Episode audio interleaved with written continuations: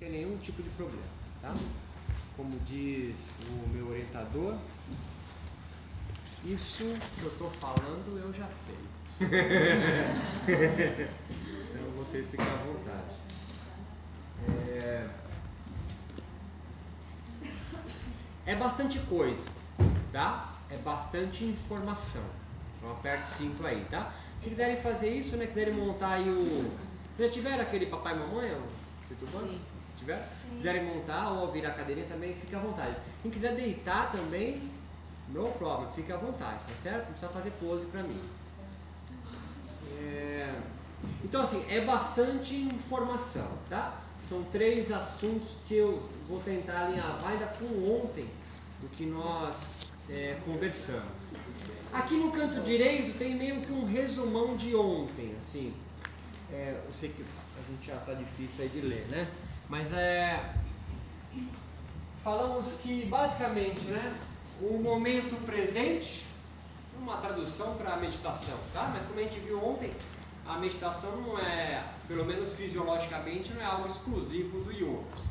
É, qualquer outro ser vivo que se foca a atenção em algo desenvolve e, e, e dá o gatilho dos mesmas repercussões fisiológicas. Né? Então a gente tem lá a corte pré-frontal, giro cingulado, que faz com que o tálamo, aquele correio do cérebro, é, diminua o envio de informações sensoriais que vêm do mundo pelo corpo. Estou falando de corpo, estou físico ainda, tá? Pelos neurônios aferentes, ó, que vão mandar para o lobo, parietal, posterior, o cocoroco da minha mãe é o que é responsável por formar a minha imagem corporal.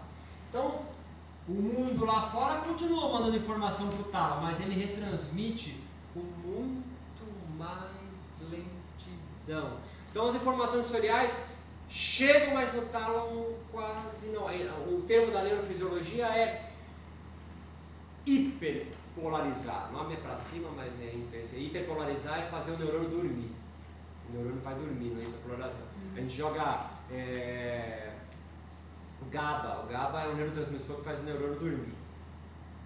O, alguns antidepressivos, é, além de orar serotonina, tem um outro, uma outra família de antidepressivo que faz ficar assim, ó, mais calminho. Ou muito ansioso, tem ansiolíticos, tem pergunta de ansiolíticos, que faz dar uma enxurrada de neurotransmissor GABA. O GABA faz seus neurônios, ó, diminuir, tu fica meio chapado mesmo. Você fica ansioso? Não. Mas também não faz mais nada, né? Tá chapado. Aquela chapadeira é um monte de gado do neurônio. Os neurônios vão parando de fazer transmissão elétrica, entendeu? Mas tudo bem, é outra aula. E aí a gente tem então uma definição de recepção sensorial. Isso faz o quê? Que eu diminuo a setinha para baixo, a minha resposta o meu gatilho responsivo, a minha resposta ao estresse. Isso faz com que meu sistema autoimune melhore, mande menos cortisol, mas tudo isso aqui faz, me ajuda também a formar novas narrativas de realidade. Ah, entendi! É isso que nós vamos falar hoje. Novas narrativas de realidade. Como tu constrói a vida que tu vive? Porque a tua vida ela não é dada, entendeu? Com certeza não. Tu não nasceu com, com o teu problema. E qual que é o meu problema? É, é né? Aí vai fazer relativo, né? O problema é seu, né? Agora, esse mecanismo fisiológico, ah, ele me ajuda a construir uma outra narrativa de mim mesmo. E esse é a amarração restaurativa. Porque a, a resposta que antagônica ao estresse, ou seja, o meu estado normal, ou o que nós chamamos de resposta de relaxamento, me faz ter uma outra perspectiva sobre a minha vida. Estou começando a aprofundar, tá certo? Estou começando a aprofundar. Então entenda o que eu estou fazendo. Ontem eu estava na fisicalidade. Neurônio, músculo, estresse, cortisol. É físico. Hoje eu vou afinar o discurso. Então eu falei, tem bastante informação. Aperto sim. Eu estou indo da fisicalidade para a viagem. Eu estou indo da ciência para a filosofia. Eu estou indo da filosofia para discursos religiosos, espirituais. Calma. Só, só me acompanha. Fé. Tem, tem que confiar em mim agora. Confiar com filhos, com fé. Vem daí. Você está indo do, do denso para o sutil. É nós. É, nós na foto. Tô acompanhando. Pode ser bem tenso. É isso. É. Isso, segura tua onda. hein? Deixa essa, solta a onda. Solta a onda, solta a onda, ó. Mergulha. Mergulha, mergulha, mergulha. Então, resuminho de lá. Só que para a gente falar da importância do relaxamento, é, eu acho de, de importância é, ímpar também nós falarmos sobre por que, que a nossa sociedade ela é de uma certa forma avessa ao relaxar.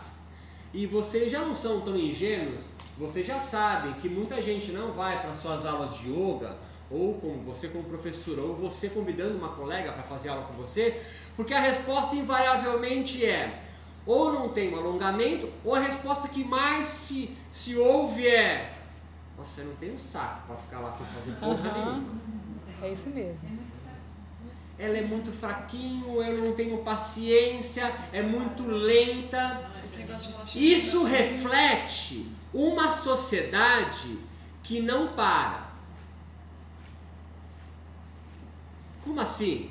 Significa que é um, um contexto social, biológico, espiritual, do qual o relaxamento, o descanso, o tempo livre para mim mesmo é escasso, é raro. Você não se permite isso. É culpa mesmo para a gente entrar na religião mesmo. Você sente culpa. Talvez mais os homens, não estou sendo machista, mas invariavelmente o homem tem essa coisa na cultura machista do cara que sustenta o negócio. Da onde vem isso?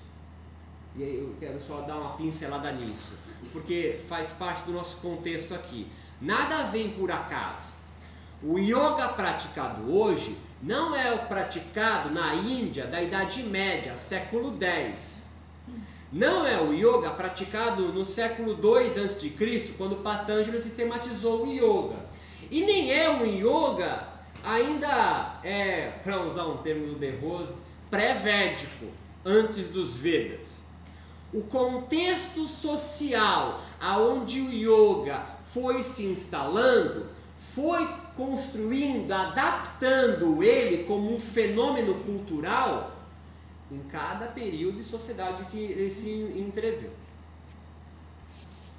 Ah, eu quero praticar o yoga da Idade Média pura, essência. Eu quero ser um nata. Então, primeiro, ninguém da sala aqui, a não ser eu e ele, poderíamos fazer isso. Coisa de homem.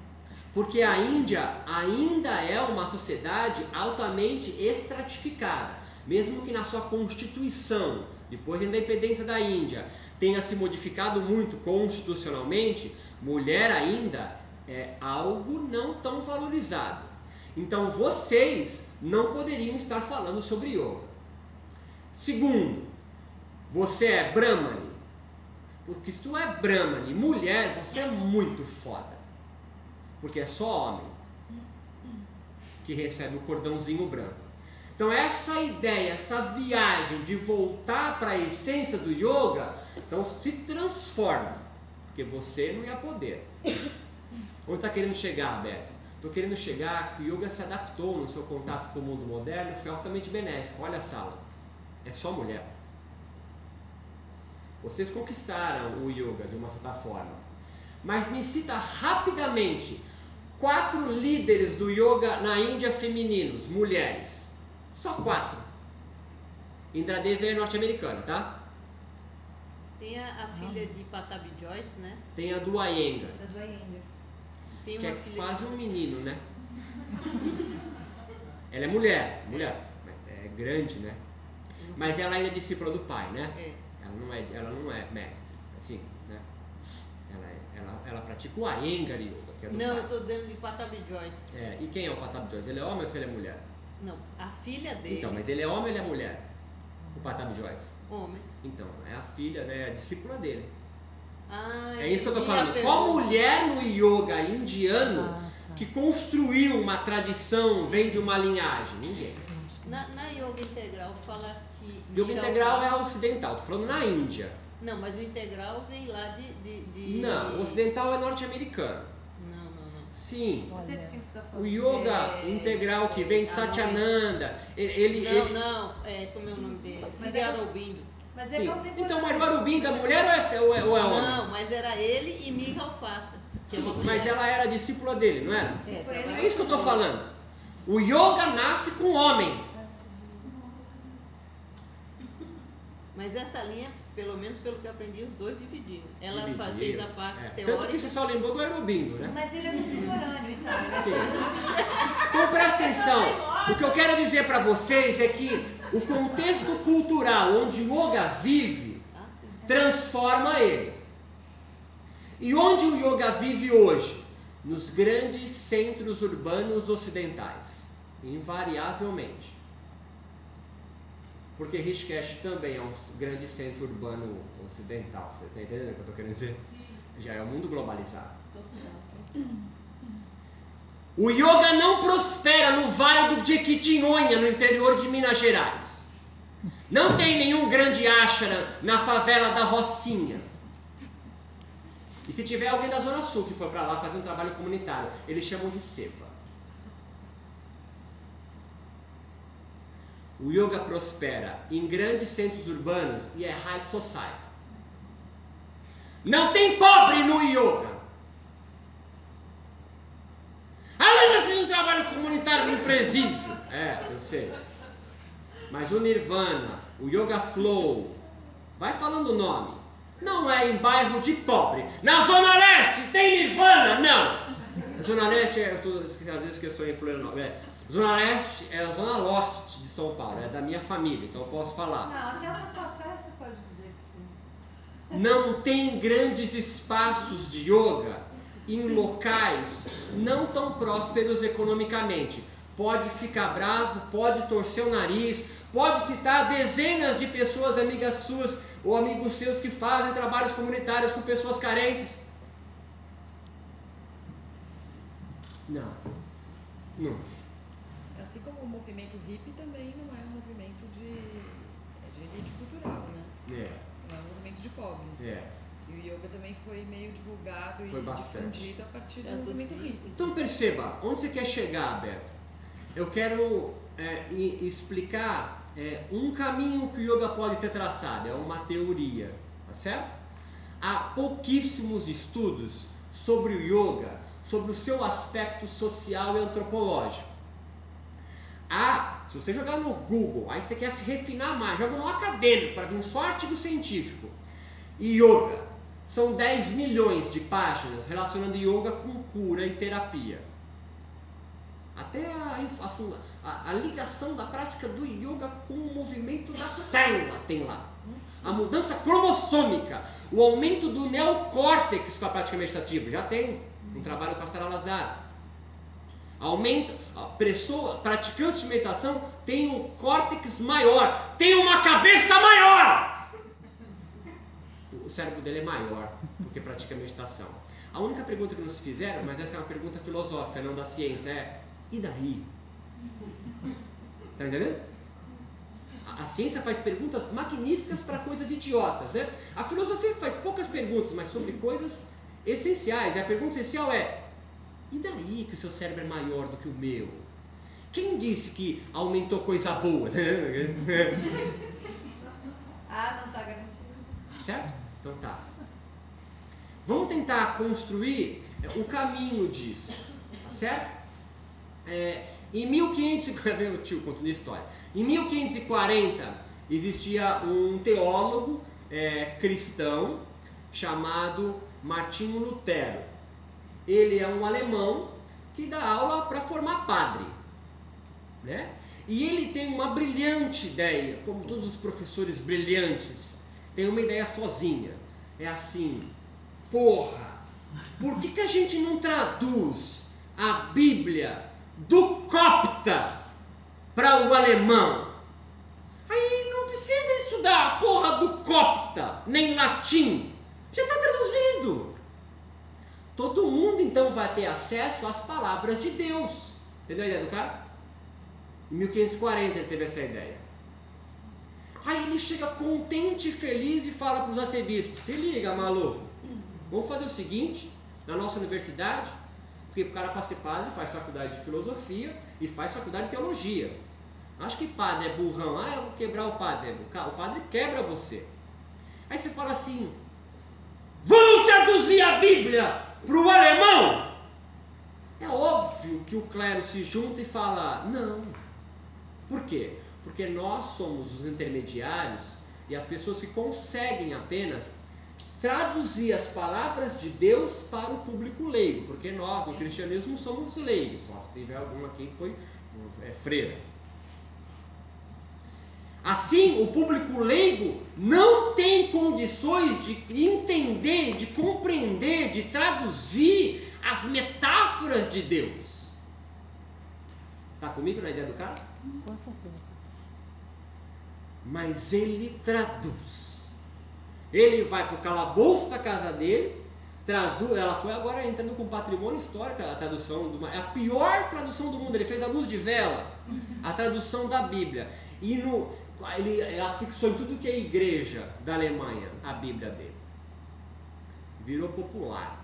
É óbvio que a igreja se reúne, tem um filme dele que é muito legal, se Lutero chama. A igreja se reúne e chama a Inquisição, né, meu? Para ele se desculpar do que ele está fazendo. Mas ele já traduziu, a galera já pegou, é não tinha Facebook, mas já foi. E ele é expulso da igreja católica porque ele não arreda a pé. Ele diz que se Jesus, um dos argumentos que ele dá na Inquisição, que é da hora, é, da hora é uma expressão só de São Paulo mesmo, né? Ele, ele, ele fala assim: se Jesus não falou só para os apóstolos, que eram os iniciados de Jesus, filho de God, significa que todo mundo teria acesso. E é por isso que ele falou em formas de fábulas, de metáforas. Então, por que vocês tornarem o conhecimento de Deus sectário, elitista? Vamos transformar isso para todo mundo. Só expulsaram ele, não o mataram. O argumento foi bom. Foi bom, mas ele também conseguiu mexer os pauzinhos na política, da, da a, a, a, o julgamento dele não ser em Roma, sacou? Ser na Alemanha, que ele era aí ele ia virar meu herói. Então ele conseguiu também mexer os pauzinhos ali quando não foi igual a Dilma. Ele conseguiu mexer ali. A questão é que, e agora me acompanha, tá? Quando Lutero traduz a Bíblia para o alemão, ele elimina intermediador. Então, sacerdotes, os papas, os bispos, os arcebispos, os padres, eles não são mais os únicos com a capacidade de traduzir a palavra de Deus. Sim. E ele era tão chato que ele acabou é, fundando uma religião chamada protestantismo, porque ele protestava contra o conhecimento do catolicismo. Então todos são cristãos, tá na ideia isso, né? Cristianismo, né? Protestantes é, é, e, e, católicos. É, é, o que vai sair a igreja evangélica, né? Porque o evangélico está sempre com a Bíblia debaixo do braço porque foi uma conquista gigante que eles tiveram. E assim ele eliminou o intermediário. Estamos juntos? Eu não preciso mais do padre para me dizer o que Cristo quis dizer. Eu leio. Ok? Mas ele teve que dar um passo acima por causa disso.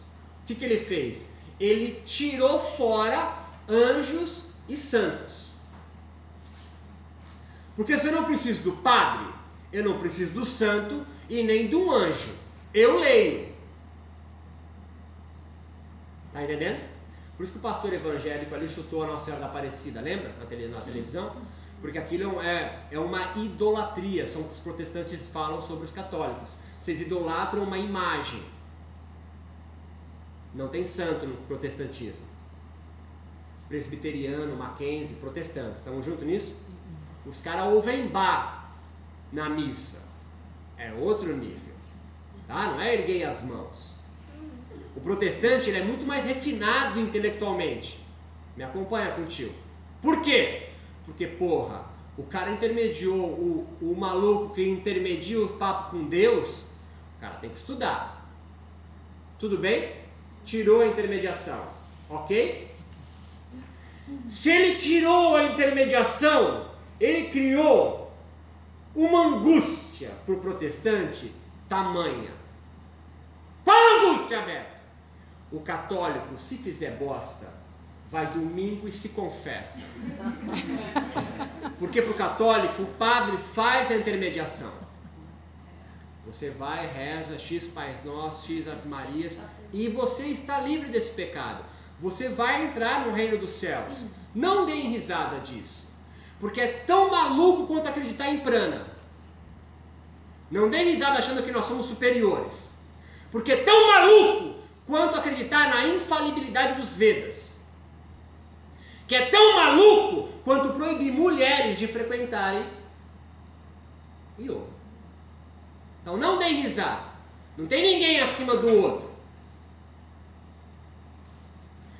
Quando o católico faz isso, ele confessa e limpa. Aí tá, extrema unção. Eu estou no leito da morte, estou fudido, eu vou morrer. O padre vai lá e fala: Meu, vai, tu vai para o céu, tá limpo. Porra, pode morrer em paz. Meus queridos, o protestante não tem isso. Se o protestante errar na vida dele, carrega até o fim da vida dele. Não tem como limpar pecado para o protestante. Não tem intermediário, não tem anjo para rezar. Aí você fala, porra, como ele sabe que vai entrar no reino dos céus então? Ele não sabe. O protestante nunca sabe quando vai entrar ou não no reino dos céus. Vai ter, vai ter a ver com o que eu falei do osso, tá? Calma, estou amarrando já. Tem uma piada, que é um protestante no leito da morte e um católico. O católico pergunta, como foi minha vida? Será que eu vou entrar no reino do céu? Os filhos falam, não se preocupa pai, o padre está aqui, vai limpar essa porra toda, tu vai entrar pro reino dos céus. Não se preocupa a bosta que tu fez. 15 família, 14 filhos, 15 mulheres diferentes, não tem problema. O protestante fala, porra, será que eu vou entrar no reino dos céus? Os filhos olham entre si e observam a trajetória de vida do pai. A empresa prosperou, tem grana, empregou os filhos, os filhos estão bem casados, seja lá que porra que isso signifique. São bem casados, estão bem encaminhados, não traem suas mulheres, são filhos prósperos que têm que produzir filho mesmo. As empresas deles continuam prosperando. As mulheres estão ali também, são tudo certo. Os filhos são bonitinhos, cabelo a partir na lateral tudo em colégio particular do Mackenzie. É tudo fez direito, fez medicina no Mackenzie lá em São Paulo. Então ele olha para o trajeto da vida dele e fala: Deus abençoa a minha vida. Eu tenho uma chance muito grande de entrar para o reino dos céus. Estou brincando, mas eu tenho o maior respeito do que eu estou falando, tá certo? Falo brincando para não ficar uma coisa tão chata assim. Dessa forma, Martinho Lutero, ele cria a teologia da prosperidade. Eu traduzi a Bíblia para você, mas eu eliminei o intermediário. Agora você foda-se, lê essa porra entende. Só que eu também tirei anjo e tirei santo. Isso é viagem, é idolatria. E Jesus brigou com isso lá em Jerusalém. Lembra que ele chutou o mercado, não sei o quê? Então eu estou seguindo, eu estou seguindo o que ele falou. Porque Jesus não criou a porra do catolicismo. Ele era judeu, caralho. Então eu crio o que eu quiser. Só que a gente não sabe, então a gente tem que andar. Eu não sei se essa expressão cola aqui, mas tem que andar pianinho. Pianinho, você entende pianinho? Sim. Andar pianinho na sua vida. Trabalhar com esmero. Porque os frutos do seu trabalho é sinal, talvez, não é certeza que você está sendo abençoado e tocado por Deus. É o trabalho que dignifica. Sim. Esse é. E para o catolicismo não, lembra? Passa não sei quanto no buraco da fechadura, mas Sim, o rico não é. entra. Para o protestante não. Por isso que os pastores têm anel de ouro, é, terno Armani, sapato com couro de jacaré. Porque significa que ele está prosperando, Deus está acompanhando a vida dele. São perspectivas da realidade. A burguesia nascente abraçou os protestantismos Isso. feliz, né? Tem um autor muito importante, o pai da sociologia moderna, Max Weber, escreveu um livro clássico chamado é, O Protestantismo, ou o, o Protestantismo e o Espírito do Capitalismo. Clássico, livro chato. Weber não é um cara muito legal, ele é chato, mas é um é clássico, é igual o Shakespeare. Ah, não gosto de Shakespeare. Você está errado. Shakespeare é foda, mas eu não gosto. Tá?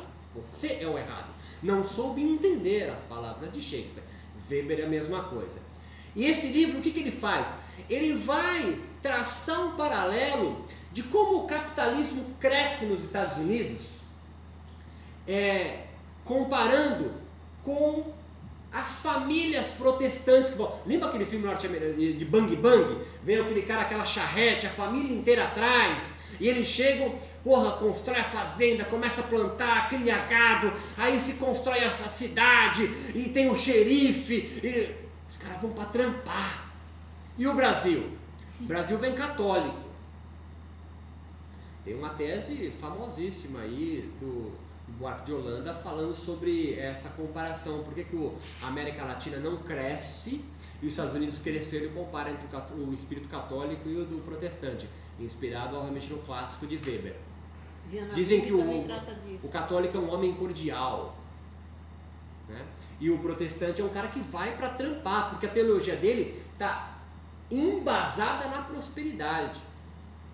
Quanto mais eu ganho, é, quanto mais minha família prospera, mais eu estou, talvez, na linha Deus tocando a minha vida. O capitalismo então ganha muita força no mundo inteiro, muito por esse espírito protestante. E nós que somos, nós somos colônia dos Estados Unidos há muito tempo, não sei se informaram para você já. E o capitalismo e a economia neoliberal se expande no mundo todo. E esse mundo de consumo, esse mundo de produzir, consumir e jogar fora coisas, é o espírito do capitalismo. É do protestantismo, é desse espírito protestante, a teologia da prosperidade, que vem a frase: é, tempo é dinheiro. Agora, imagine 1800 e bolinha, quando vai os ingleses colonizar a Índia. Quem vai para lá, porque não sei se vocês, o, protest, o maluco é anglicano, é um protestante anglicano. É mais mal ainda, porque é o protestante meu, da Inglaterra. O, o- Banco, banco, banco. o cara queria o, o, o, o cara queria casar e era católico, falou, não, casou, olho de Deus, já era, não, ca- mas eu quero casar de novo. Não, não quero, tô com tesão contigo, não vai casar, não vai casar, então vá todo mundo, vou construir a minha igreja nessa merda. Trouxe o protestantismo que pode casar de novo e montou então o protestantismo anglicano. Esses caras ouvem bar, a igreja é branca, não tem imagem. Eles traduziram a Bíblia, então eles leem a Bíblia. É igual evangélico, é tá ali, não tá ali, não tá, então não é. Esse cara vai para a Índia. Esse protestante. Teologia da prosperidade. Quanto mais grana, quanto mais eu crescer, mais Deus toca em mim. Aí esse protestante dá de cara com um sadu no cumbamelo. Pelado, dread, com baseado desse tamanho. Tudo com cinza de morto. Por isso que Shiva é azul. É cinza de cadáver. Aí o protestante olha e fala: Nossa, que riqueza cultural. Que religião exótica e interessante. Não! Olha e fala: Meu Deus! Que povo primitivo! É meu dever moral trazer conhecimento para eles. É. É meu dever. Como fizeram com os índios. Se, fosse, se eu estivesse no Canadá, ia ser mais difícil eu explicar. Mas aqui é mais fácil. É só olhar para os negros e para os índios. Os jesuítas era quase um exército que veio para cá. Lá na minha terra, então, ali, Santos, São Vicente, Guape, Anchieta foi lá e, e zoava. Era a mesma coisa. Ninguém olhava para a cultura indígena e falava, nossa, que riqueza eles.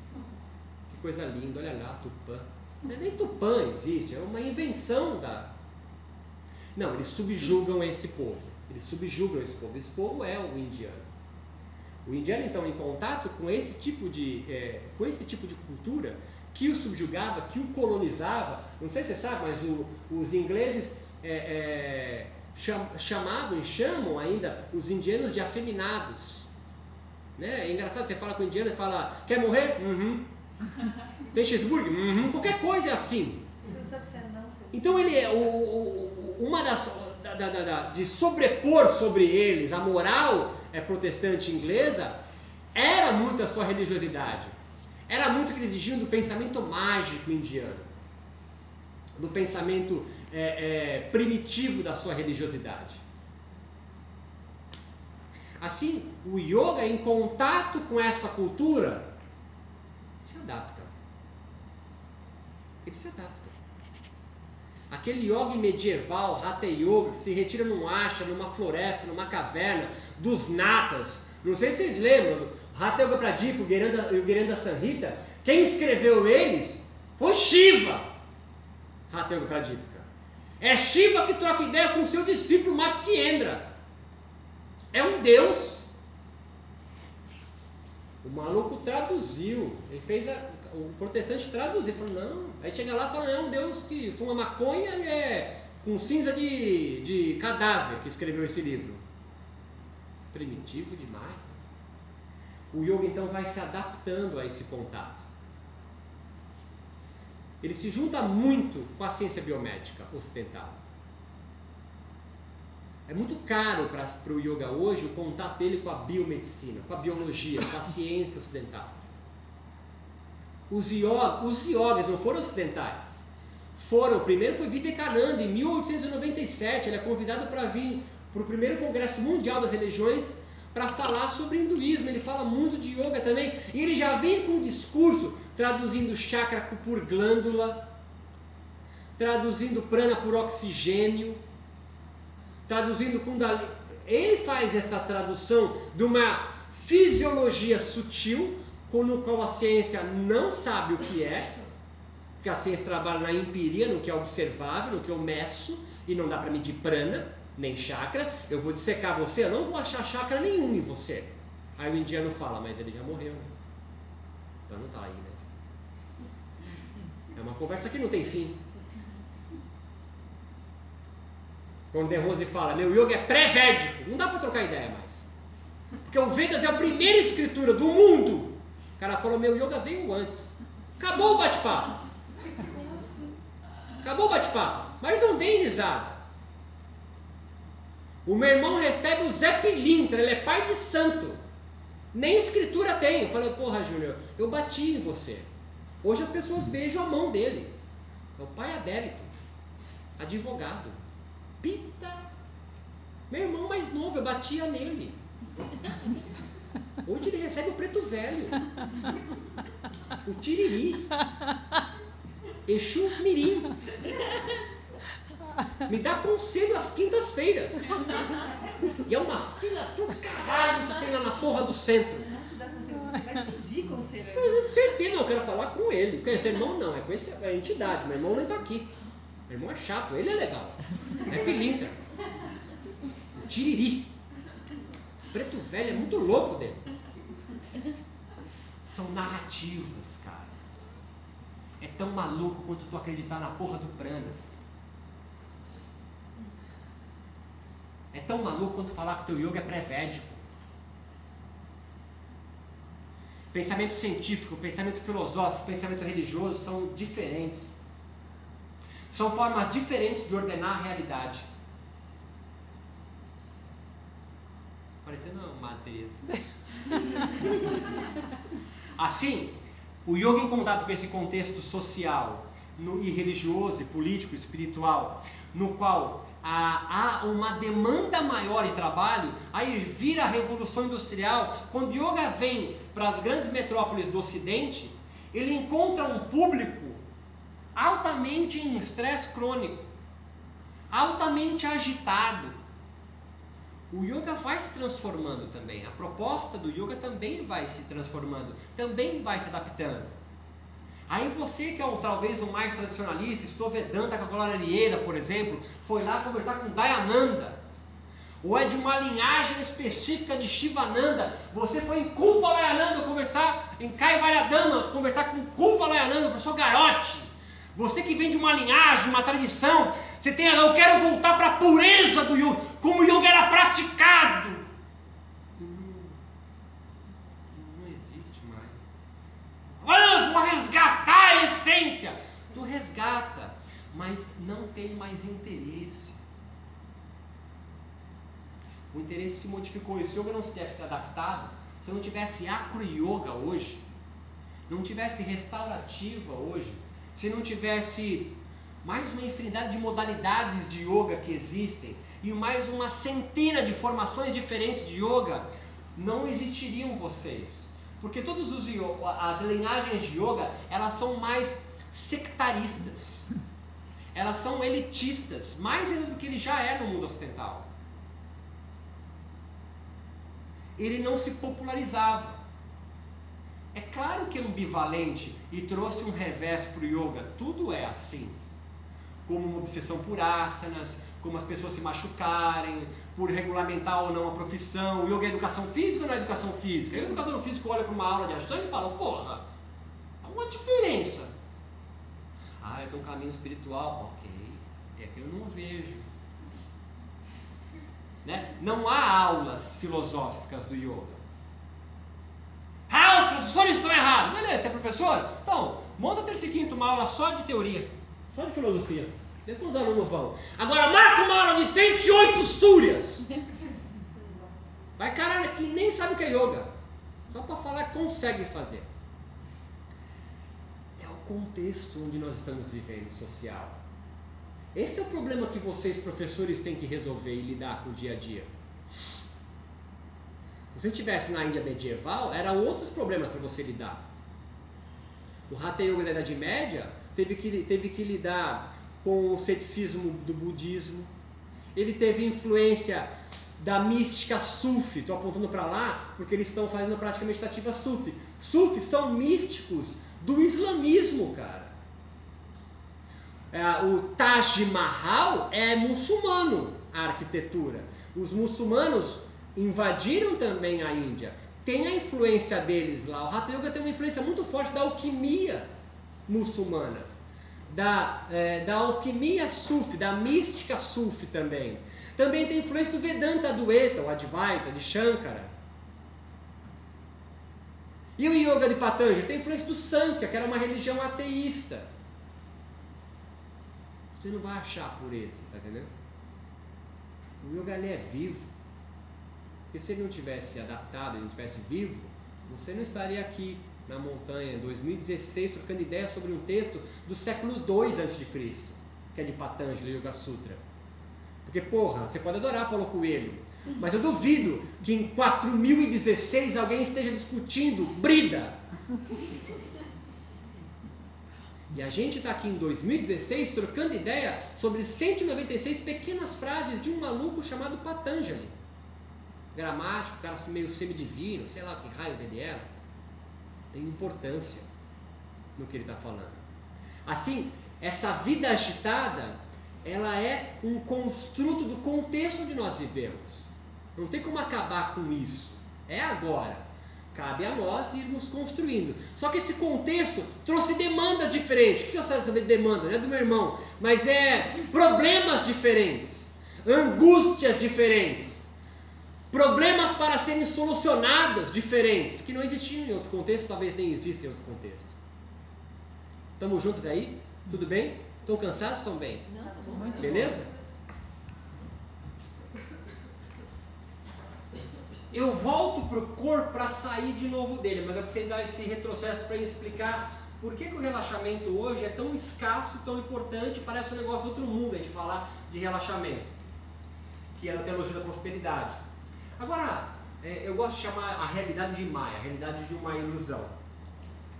Entenda o seguinte, é, a gente tem um, um, um, conceito na neurofisiologia chamado de engrama. Engrama é um conjunto de neurônios formando um conceito. Calma, vou explicar. Esse é meu cérebro. E eu tenho 100 bilhões de neurônios. Você também. Ah, vai fumar maconha mata neurônio. É, esse susto agora matou um monte de neurônio seu. É por isso que nasce com um monte de neurônio, porque eles vão morrendo mesmo. 100 bilhões de neurônios. Há alguns programinhas que já nascem inatos em mim. Fica junto comigo agora. Como, por exemplo, gesto natatório. Eu passo nove meses na barriga da minha mãe. Eu aprendo isso aqui. Se eu pegar um bebê recém-nascido e jogar na piscina, ele vai morrer. Mas ele já faz isso, ele não cai assim. Ele tem gesto natatório. É inato. É, respirar, é inato. Gestão, é inato. Andar não é. Demorou um ano para aprender a andar. E olhando o outro. Cavalo! Cavalo já nasce com esse, engrama, esse programa inato. Viu um cavalo nascendo? Sai, ah, vai lá, limpa um pouquinho ele, sai correndo. Você, um ano. Um ano para aprender. E se você não vê outro andando, só vê lobo andando em quatro, anda em quatro apoios e uiva. E existem muitos relatos disso. Bebês que, sei lá, lá, na Índia tem um. Sim. Existe uma aldeia na Índia no qual nasceu, né, pode ter nascido, não era para estar grávida, ficou grávida do boto, lembra disso? Do boto? Sim, até hoje. E aí o que eles fazem? Joga na floresta, vai morrer. E aí uma, uma, uma loba pega e cria. Como essa criança nasce? Nasce pelado, andando em quatro apoios e uiva, come carne crua. Ah, que tem a ver? Chama engrama. É um conceito. Ó, pensa. Não dá para ver neurônio, tá certo? É uma ideia, é uma teoria. Eu não consigo ver o engrama no cérebro. Ah, não, uma ressonância magnética do Albert Einstein. Não dá. A gente vê um monte de neurônio. Não dá para ver um só. E que é que eles saibam quando eles estudam um neurônio um, de um polvo, que tem um neurônio só? É assim que ele estuda. Eric Kandel. Mais fudido da neurociência, estudou um polvo. Por quê? Porque tem um neurônio gigante. E aí ele vê a condução elétrica, aí solta uma substância química no final. Olha só. Aí ele, ele cria uma teoria para isso aqui. Estou de costas para você, né? Eu tenho engramas inatos, ó, natatórios. Engrama é um conjunto de neurônios tem um conceito, tem uma ideia, tem alguma coisa. No caso aqui é motor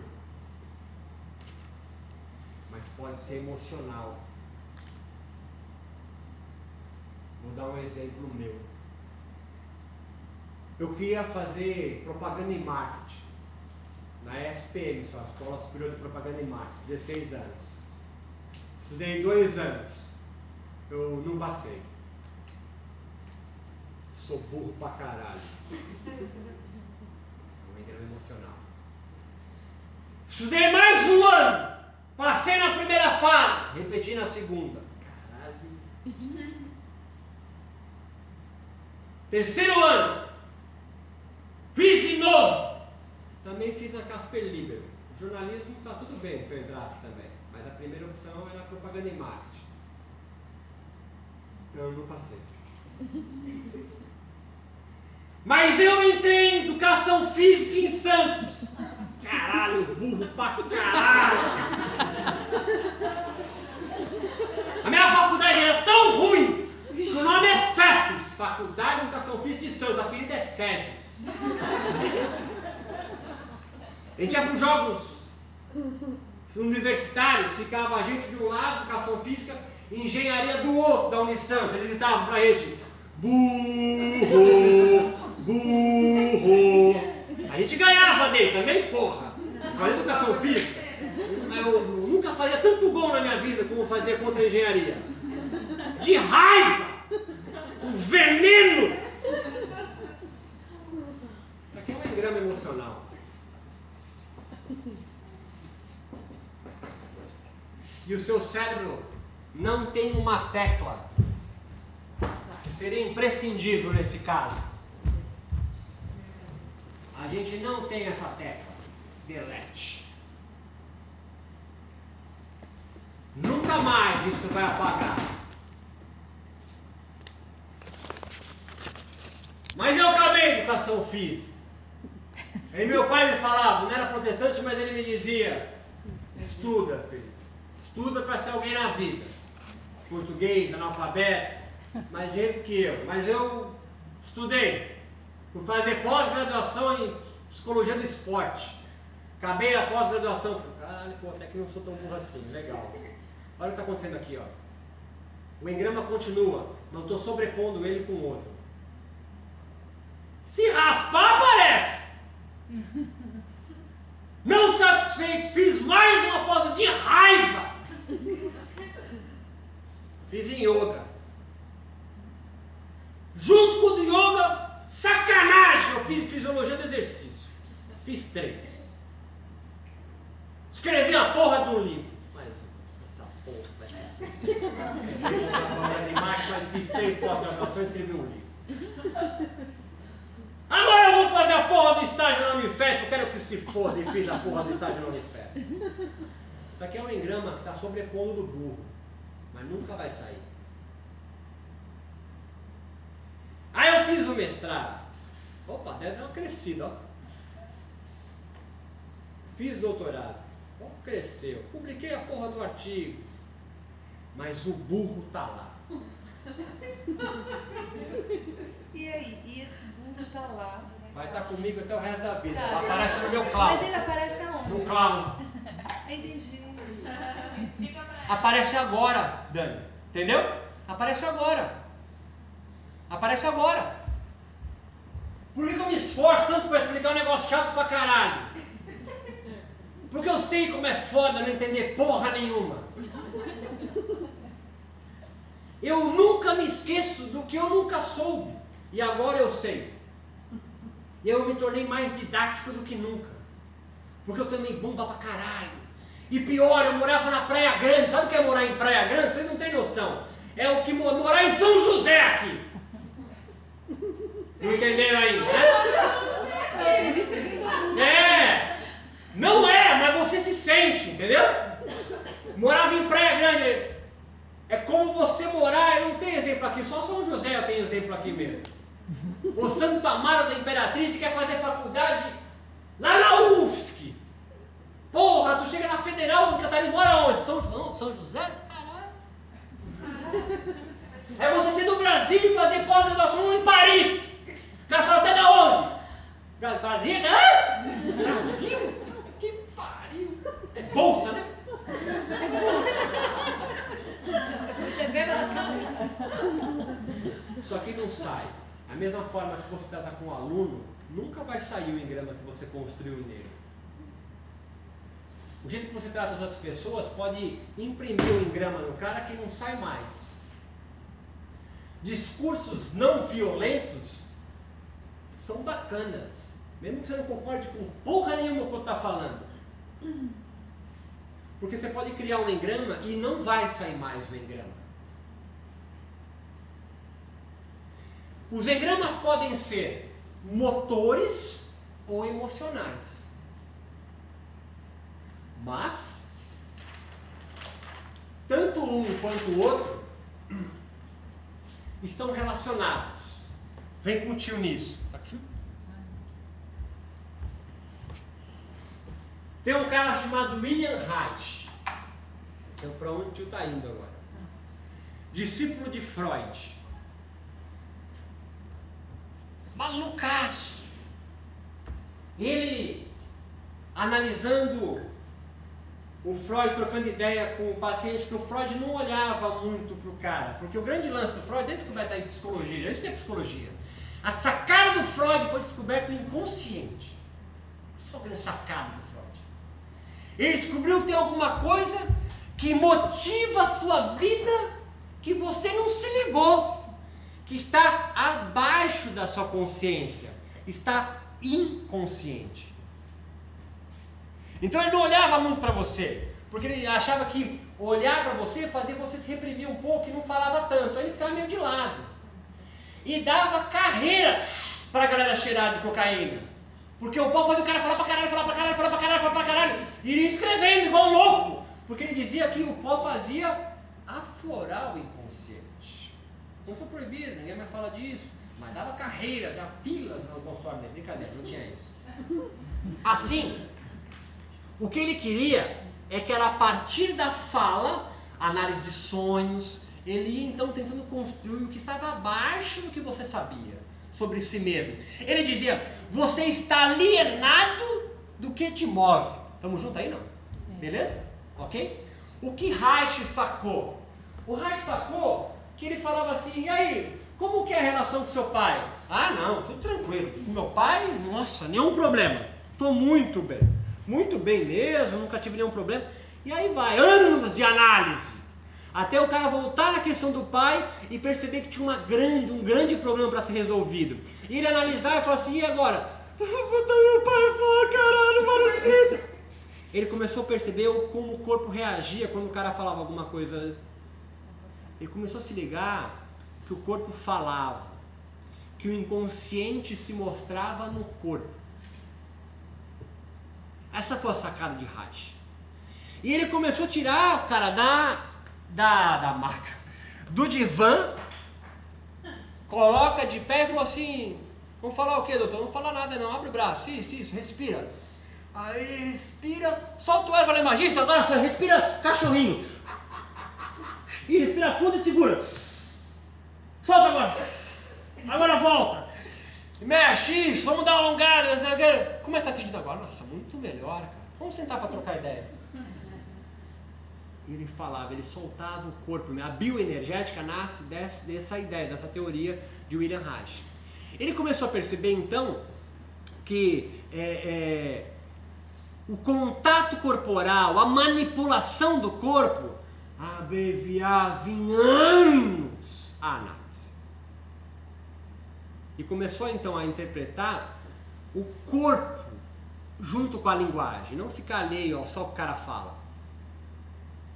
Beleza? Tudo bem? Tem um discípulo de discípulo, um, um, um psicólogo, um psicanalista, é, médico, já morreu, chamado José Ângelo Gaiarsa. É, era muita TV mulher, a mãe assistia ele, TV mulher, TV mulher aí é 70 para baixo, né? O, ele é um haitiano, escreveu livros fantásticos, um dos livros mais bacanas dele chama Fofoca, maravilhoso. Mas há outros, é, mas há outros livros dele muito bacanas. E ele, um desses livros, ele faz uma interpretação de Reich muito bacana, que é assim, é, couraça neuromuscular do caráter, é um dos grandes temas de Reich, né? É, couraça neuromuscular do caráter, de quem você é. O livro, só que é o Reich, aqueles, não é, não é gostoso ler. Ah, vou ler um pouco de Reich agora depois do almoço. Não. Porra, tem que anotar, escrever, volta. Aí ele cria nome. Aí você tem que entender que, porra, que ele está querendo dizer, faz desenho no livro. Ele é um maluco, ele é bem maluco. Morreu preso. Escreveu um livro magnífico na prisão chamado Peste Emocional. Escuta Zé Ninguém. Caralho. Escuta Zé Ninguém. Zé Ninguém é nós. Mas eh, o Dr. Acelero Muscular ele fala o seguinte, é, analisando esses pacientes, né? Nós temos então no, no corpo inteiro neurônios que aferem o mundo, lembra onde? E neurônios que efetuam ação no mundo. Efetuam significa que faz o músculo contrair ou relaxar. O músculo contrai ou relaxa, não faz muito mais do que isso. Contrai ou relaxa. Acetilcolina faz com que a actina e miosina se contraiam ou se afastem. Chato pra caralho isso da fisiologia. Nunca imaginei que usaram na aula do Reich. Mas ele começou a perceber o seguinte: que, por exemplo, se eu pegar um taco de beisebol e ameaçar na sua cabeça agora, você sabe que eu não vou dar, mas se eu vier e vir, então a primeira coisa que você faz, você faz assim, ó. Você se contrai. É que não tem hora. Tem. Não sei se já brincou disso, teve essa infelicidade imbecil de criança de 10 anos de dar soco no braço do colega para ver quem aguenta. Pode bater! Bate que eu aguento! O cara vem para dar um soco e dá toma da distância. Aí tu contrai com muita força. Não doeu, otário. Qual que era o tesão? Era pegar esse filho da puta distraído de costa e dar-lhe um tríceps relaxado. Formava um calombo vermelho. É que relaxado dói mais. Traduzindo, quando o seu músculo está relaxado, você sente mais. Quando o músculo está contraído, eu sinto menos. Menos o soco, menos amor, menos compaixão, menos a vida, menos ternura e menos dor também. Reich começou a sacar que havia tensões em locais específicos do corpo. Ele tem um desenho clássico que é um cara assim, com sete cintos apertando em sete locais do corpo. Não é coincidência com os chakras, tá certo? Mas ele nunca falaria isso. Até um nome que ele criou de uma energia que nos mantém vivos, chamou de orgone. No livro Neuromuscular do Caráter, ele fala que se inspirou no Ti ou no Prana do hinduísmo. Mas a couraça neuromuscular não. Mas ele diz que há contrações musculares específicas, e contração a gente já sabe, é neuromuscular, porque é um neurônio que enerva o músculo, e nervo é um monte de neurônio num conduíte, a gente chama de nervo. Nervo é um monte de neurônio. Neurônio o quê? Motor. Tem neurônio sensitivo e neurônio motor. Neurônio que sente, afere, e neurônio motor, que efetua a ação. Estamos juntos nisso não? Tudo bem? Está acompanhando? Beleza? E ele começou a perceber que alguém me chegava com o ombro assim, viagem minha, tá? Você, como é que você tá? Oh, zerado. Vem pra caralho. Vamos trocar ideia? Vamos? Opa! Mas peraí, antes de começar a fazer isso aí, ele manipulava com alongamento, com respiração, muita coisa ele fazia. Aí homem dava uma baixadinha agora. Caralho, zerado. Vamos trocar ideia. Só que na manipulação algumas pessoas choravam. Voltava para dentro. Falou, é, entendi. Aí vinha outro, quadril travado. E aí, opa, zerado. vamos fazer um movimento, vamos dançar, vamos fazer o seu quê? E manipula. E agora? Chora, ou ri, ou havia uma lembrança agora socou no meu ombro esquerdo do meu pai, que um bagulho muito assim, tá aí, vamos conversar sobre isso ele começou a abreviar o tratamento. Contração muscular é também contração neuronal, é também contração mental, é também contração de pensamentos, de ideias, de narrativas, de formas ordenadoras da sua realidade. Porque você constrói a tua realidade do jeito que deu. do jeito que deu. E há algumas repressões benéficas que não é para mexer. É por isso que a restaurativa algumas vezes espanta. Porque caralho, vocês ficam uma hora, duas horas, 30 minutos numa postura para relaxar todos os músculos. Por isso que coloca mantinha embaixo. Ah, mas eu aguento, eu tenho grande flexibilidade. Eu não quero ter contração. Porque flexibilidade é contração. Contração não é só quando encurta, é também quando estende.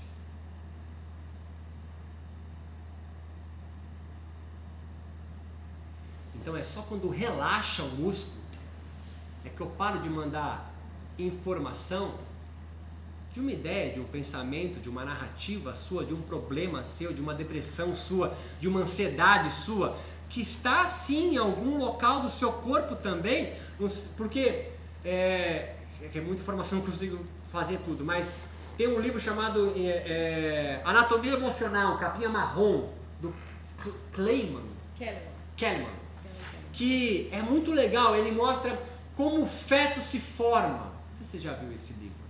É, é o cérebro primeiro, né? o óvulozinho, o cérebro, e aí o cérebro faz isso aqui, ó. Ele abre e forma a pele. É por isso que a gente tem o maior órgão do nosso corpo, que é a pele, altamente inervada, altamente com neurônios. Você tem 100 bilhões de neurônios. Só aqui, ó, na batata da perna, você tem mais de um milhão de fibras musculares inervadas por 580 neurônios. Caralho, pra quê? Pra tu ficar de pé e não cair, louco. E que pode ter uma contração crônica aqui, ou aqui, ou aqui, ou aqui, ou aqui, ou aqui. Tem músculo pra caramba. Que tem sempre uma ligação com o teu cérebro também, com o formador da sua mente. Assim, quando você atinge graus profundos de relaxamento, foda-se qual é a postura, mas que atinge aquela tensão crônica sua, um, pelho, um espelho gigantesco vem e pousa na sua frente, refletindo só quem é você mesmo. E dá um medo do caralho eu mesmo, né? E aí, ó, essa postura não está muito confortável. Está doendo um pouquinho meu cotovelo. Pode mudar? Ai, é que eu tenho um problema na L2. Eu não consigo. Claro que pode. Eu tô brincando. Claro que pode ser anatômico. Claro que pode ser anatômico. Claro que pode. Claro que vocês estão aprendendo aqui durante dois, três dias uma série de técnicas para melhorar esse ajuste para que você consiga deixar o quanto mais possível um ninho para relaxar todos os músculos. Mas para quê? É, porque atingir aí, né? Porque se não for isso, o yoga é atividade física. E aí, eu acho tanto quanto correto que o Conselho Regional de Educação Física fiscalize as aulas de yoga pelo Brasil. Mas se yoga tem um cunho espiritual, como brigou em 92, 98, para não ser fiscalizado pelo CREF, então vamos mostrar isso. Agora, a pergunta que eu faço para vocês é: tu tem a manha de segurar a bronca disso? Claro que não. Por isso que você vai trabalhar com uma equipe multidisciplinar. Ah, com era disso, o que, que eu faço? Vai no médico! Porra! Não, o médico prescreveu. Ah, vou trabalhar junto. Toma antidepressivo, toma não sei o quê. Que, qual postura para dor de cabeça? Vai no médico. Vai no fisioterapeuta, vai no analista, vai tomar remédio se precisar. Porque quando o joelho dói, você se automedica e toma anti-inflamatório. Mas quando esse órgão dói, que é um cérebro, é um órgão, não é um ser do outro planeta, é um órgão. Quando ele está dodói, não, você não vai na analista, né? Vai, porra. É bom. Não auto se medica. Vai cuidar desse órgão. Pode entrar falência múltipla de órgãos. Tamo junto aí, não? Sim. Quer intervalinho? Não, tá. Quer não. Não sei que você precisa esteja cansado. Eu tô bem. Eu tô bem. Eu gosto daqui. Que bom. É uma postura que me ajuda. Pode continuar. Uma postura que me ajuda. Posso falar porque é bosta aqui que vocês anotam nessa porra desse caderno branco. Olha, eu resisti até agora mesmo. É, queria fazer uma pergunta, não sei se eu vou conseguir formular direitinho. É, voltando lá àquela. Grama? É, Hum. então. É, Esse é do Beto. né? então, isso aí, né? É, quando isso acontece na infância, né? É, não é que se você seja burro, mas aí você entendeu lá quando era criança que né, foi, foi colocado em você que você era fraco, blá blá blá, e você criou essas características aí e tal. É, e isso daí é uma, uma questão. Agora, a outra seria. Qual é a questão? Você não fez questão nenhuma. Não, isso poderia. Quer dizer, isso pode acontecer na infância, né? Acontece a rodo. Tá, tudo bem, isso é uma má situação. A outra, a outra seria. Eu- Como que eu, eu poderia me superar É, eu caso eu fosse diferente? Vamos supor que eu não fosse burro. Tá. Eu, eu, eu passasse lá em engenharia. Uhum. Isso, isso de uma certa forma, não, não faria com que eu, eu ficasse muito numa zona de conforto e não me superasse? Não Será que eu entendi? Não. Mas aí você teria outros engramas. É. Você pode ter passado medicina, é. mas você pode se sentir um Sozinho. É, incapaz de conquistar Sim. uma namorada, por exemplo. Entendeu? Tem outras questões, não É, é só a questão É, eu dei um exemplo idiota meu. Né? Sim, mas vo- temos um bilhões de engramas. e- essa, essa, fracasso. essa coisa vai continuar para a vida toda. Sim. E você vai continuar se superando, superando, porque isso Eu já superei. Eu sou PHD. Eu me superei. Não, tudo bem. Entendeu? Eu também. Entendeu? Eu, me também. superei. Mas tá lá. Tá lá. Entendeu? Tá lá. Estamos Qualquer juntos. aula errada que eu der, uma pergunta, sei o quê. Me vem. Praia Grande. Férias. Eu, eu tô com você. Eu, tô com, eu, tô, eu entendo você. Eu entendo você. Mas isso é para sempre nas nossas vidas. Triste, né? Muito triste. É, você pensou que ia superar, não supera. É por isso que a Analista enche o bolso de ganhar dinheiro, né? Porque ele não vai resolver esse engrama, ele vai fazer com que eu aprenda a lidar com esse meu problema. Eu falei isso ontem. Ah, não, não vou ter. Você pode trabalhar isso no exemplo. Nossa, porra, é. É, o engrama sai pra fora numa boa, E é o logicamente. que mais acontece comigo. Agora, uma coisa importante e delicada que eu preciso para dar a volta aqui. Sensação é diferente de percepção. Pariu. Claro que não entendi. Até então eu acho que os dois são sinônimos. Mas não é. Sensação é um estímulo físico que vem do mundo, meu corpo recebe em gran, é, neurônios aferentes, manda para o tálamo e o tálamo retransmite para o meu cérebro um impulso físico. Por exemplo, eu estou falando aqui, a minha voz é uma onda sonora que é inaudível até que chegue aqui nesse receptor sensorial, me acompanhe. Faça vibrar a onda sonora, dois ossinhos pequenininhos com o nome de gigante, e aí, primeiro impulso eletroquímico continua pelos meus neurônios auditivos até o lobo temporal. Quando esse impulso, calma, respira, vai dar certo. Quando esse impulso físico, que não tem nenhum conceito, é só uma fala, é uma onda sonora que se propaga no ar, entra aqui e vai se propagando até o lobo temporal, são milissegundos para isso acontecer. A minha fala, esse som, não tem nenhum conteúdo. Mas quando ele chega e é transmitido para o tálamo, o tálamo retransmite para várias áreas do meu cérebro, eu formo um conceito.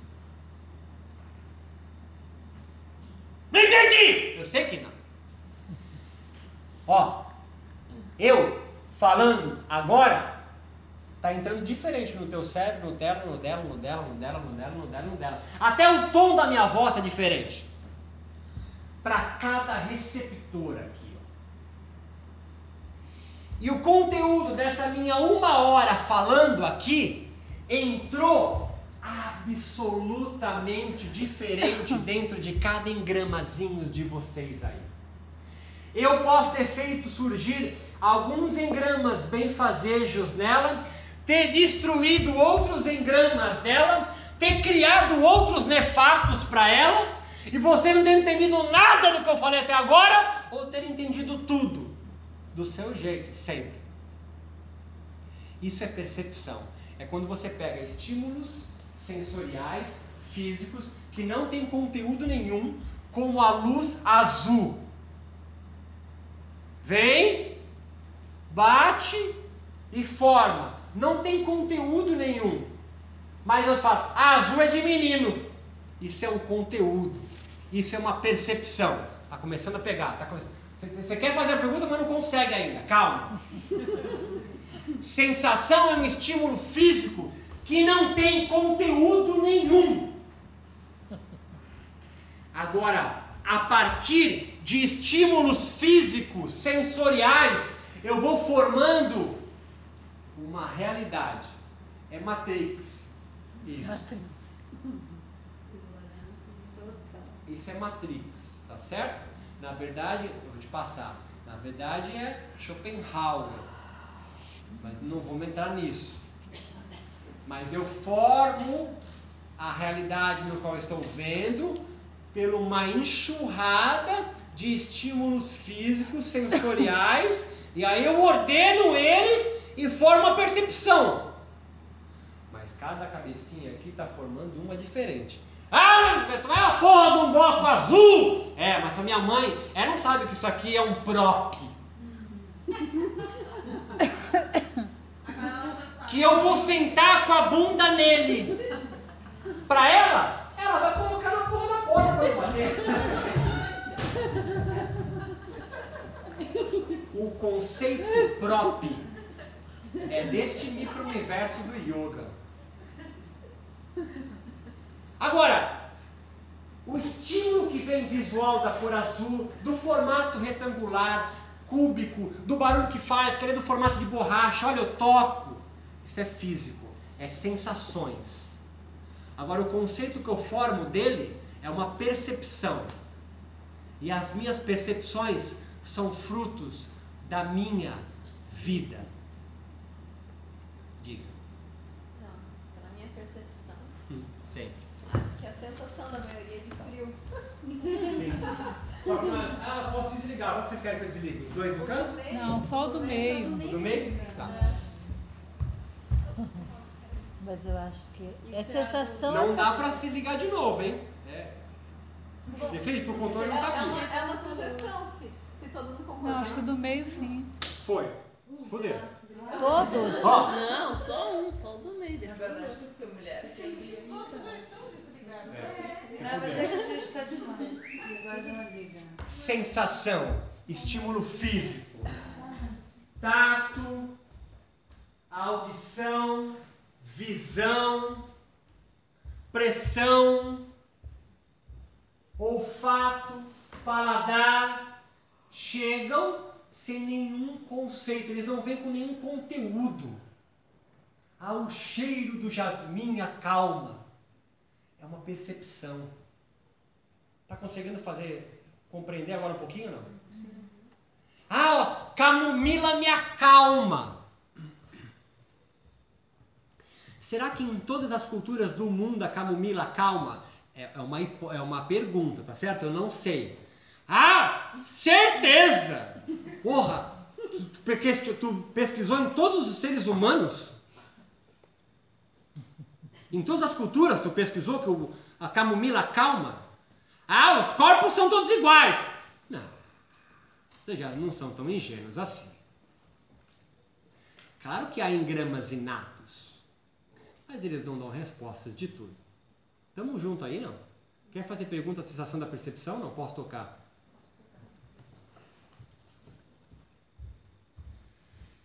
Assim, é um termo da filosofia chamado corporeidade ou corporalidade, que é o meu corpo interagindo com o mundo, formando quem eu sou.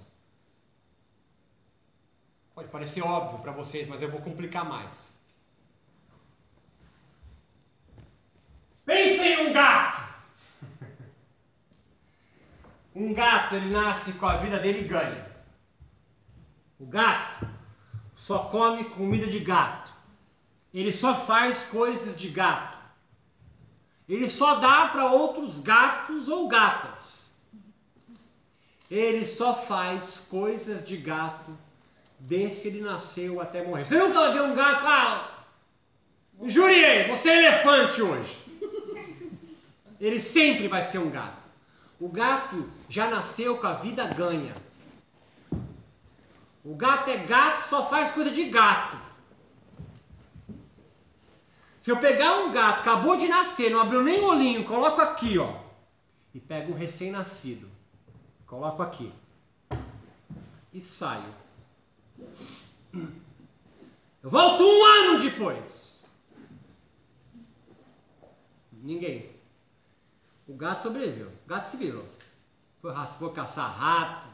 Se virou. Esse aqui, ele está morto. No máximo ele virou pro lado. Ele morre com o próprio vômito. O humano é um nada. Ele não nasce com nada que o capacite a ser. O gato, o gato nasce ser, nasce sendo, to be mesmo. Ele já é. O humano, não. Nem andar ele consegue. O humano sem o outro é um nada. Só que sendo nada, eu posso ser qualquer coisa. Eu posso ser tudo. E o gato? O gato vai ser só gato. Ele não vai fazer mais nada, só gato. Ah, eu tive uma ideia. Não, não vai ter ideia. Não vai ter ideia, o gato não vai ter ideia, vai ser só gato. Qual a vantagem do gato? Porra, não tem que fazer. Já tem, já tem gato você? Não faz porra nenhuma. Ele dorme 20, 20 horas. 18, animal que As outras horas ele espreguiça. O que sobe ele come, cara. Cachorro. Só faz coisas de cachorro. Mas é fofo. né? É fofo demais. Porque ele precisa cativar você. Sabe a história do cachorro não? O cachorro era um, era um lobo selvagem. Que ia roubar a comida do fazendeiro. E às vezes morria. Às vezes tomava umas pancadas. Mas teve alguns lobos que eram mais mais fofinhos, mais bacaninhas, e ganhava um pouquinho de ossinho, e ficava na porra da porta. Ele se deixou escravizar para não ter que correr atrás da comida. Virou cachorro. O lobo, o lobo se fudeu, tá aí correndo atrás, tem a liberdade dos campos. Esse, puta raçãozinha, golden, Lacinho, lacinho. tem lacinho, vou tomar banho, ele passa pelo lobo e fala assim, ó.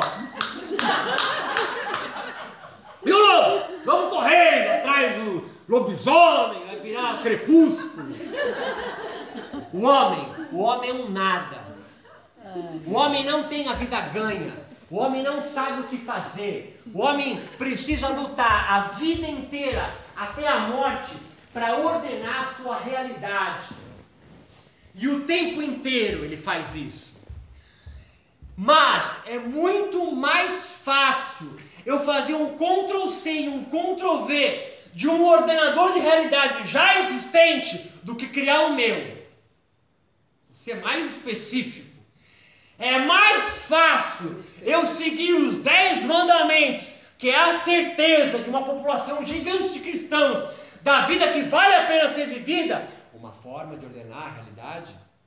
Tem céu, tem inferno, tem purgatório, tem missa domingo, sigo a vida certinha, está tudo prescrito, eu não tenho que fazer nada. O ordenador de realidade está pronto.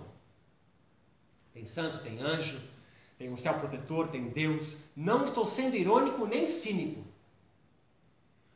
Do que eu renegar isso tudo e falar: não, não acredito nisso. Eu vou pular. Eu vou criar a minha realidade. Como fez Lutero, por exemplo. Como fez Nietzsche. Morreu louco. Aí, vendo, achando que era Dionísio. A ciência, ela está pautada no que é empírico. Ela não consegue ir para outro lugar. A ciência, a filosofia, a religião, o mito, a sabedoria popular e a arte são seis ordenadores de realidade que a raça humana, a espécie humana criou. Enfim, pensa sobre isso. Ciência não ordena a realidade igual à religião. Um cientista olha o mundo e não vê a mesma coisa de um religioso. Claro, abre o leque, né? Cada um, sufi, cristão, protestante, yogi. Um filósofo, aí ele chega diferente. Um artista, diferente. Se eu fosse um poeta, se eu fosse Fernando Pessoa, que é um cara no qual eu invejo, eu estaria, em vez de duas horas me matando para fazer micagem aqui, eu recitaria o guardador de rebanhos. Sou o guardador de rebanhos, rebanhos são todos meus pensamentos, meus pensamentos são todos sensações. Penso com as mãos, os pés, o nariz e a boca.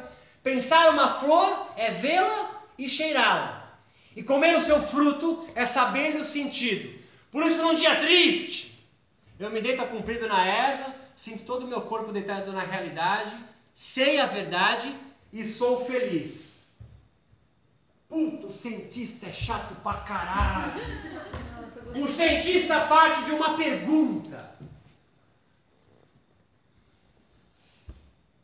O que, que é o fogo? Aí ele gera uma hipótese. É uma ideia. Tá chutando. Ah, o fogo é sólido. Chutou. É chute.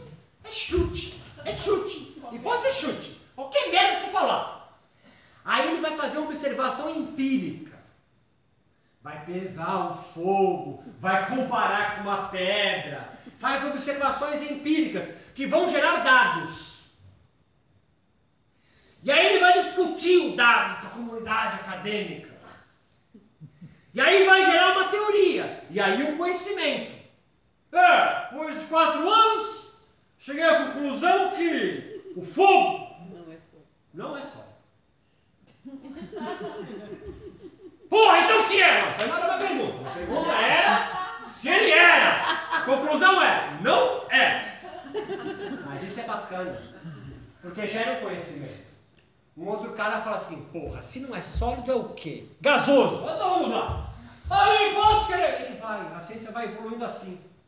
Só que tudo que a ciência produz, ela precisa ser possível de ser falseada. Karl Popper, desencana, vai cair na prova. Chato pra caralho também. Karl Popper diz o seguinte: olha, para ser científico, a, o teu conhecimento que você produziu tem que ser falseado. Ou seja, é possível não acontecer isso? Ah, é possível, é possível. Veus, fast yoga é pré-védico. É possível falsear esse conhecimento? Não, porque eu tive uma experiência mística com o Bhajavananda e ele me trouxe a codificação do Swast Yoga. Não estou sendo irônico e nem zoando. Não é. Ah, não é falseado? Não. Então, conhecimento científico? Não, não é científico. Não é científico. Ah, filosófico. Filosofia. Parte de uma pergunta, tem uma hipótese, é chute. Aí ele discute com quem? Com ele mesmo. O filósofo discute com ele mesmo. Fica sentado, trocando ideia. Anos trocando ideia. Não tem observação empírica. Não tem dados. Troca ideia com ele mesmo. E aí ele produz uma teoria, produz um conhecimento. A diferença pode ser falseado? Também não dá. Filosofia também não dá para ser falseado. Ah, o super-homem de Nietzsche. Porra, como vai falsear como essa porra dessa ideia? Só que a diferença é que tanto a filosofia, ou a semelhança, é que tanto a filosofia quanto a ciência é produzida por homens, é, por homens e mulheres, por seres humanos. E a religião? A religião parte de uma experiência religiosa, mística, transcendente. Não tem pergunta. Surge. Me retiro numa floresta, me retiro no deserto, vou meditar numa caverna, caminho pelo caminho de Santiago, e aí me vem uma epifania, me vem uma experiência. Puta, um anjo numa caverna no Oriente Médio.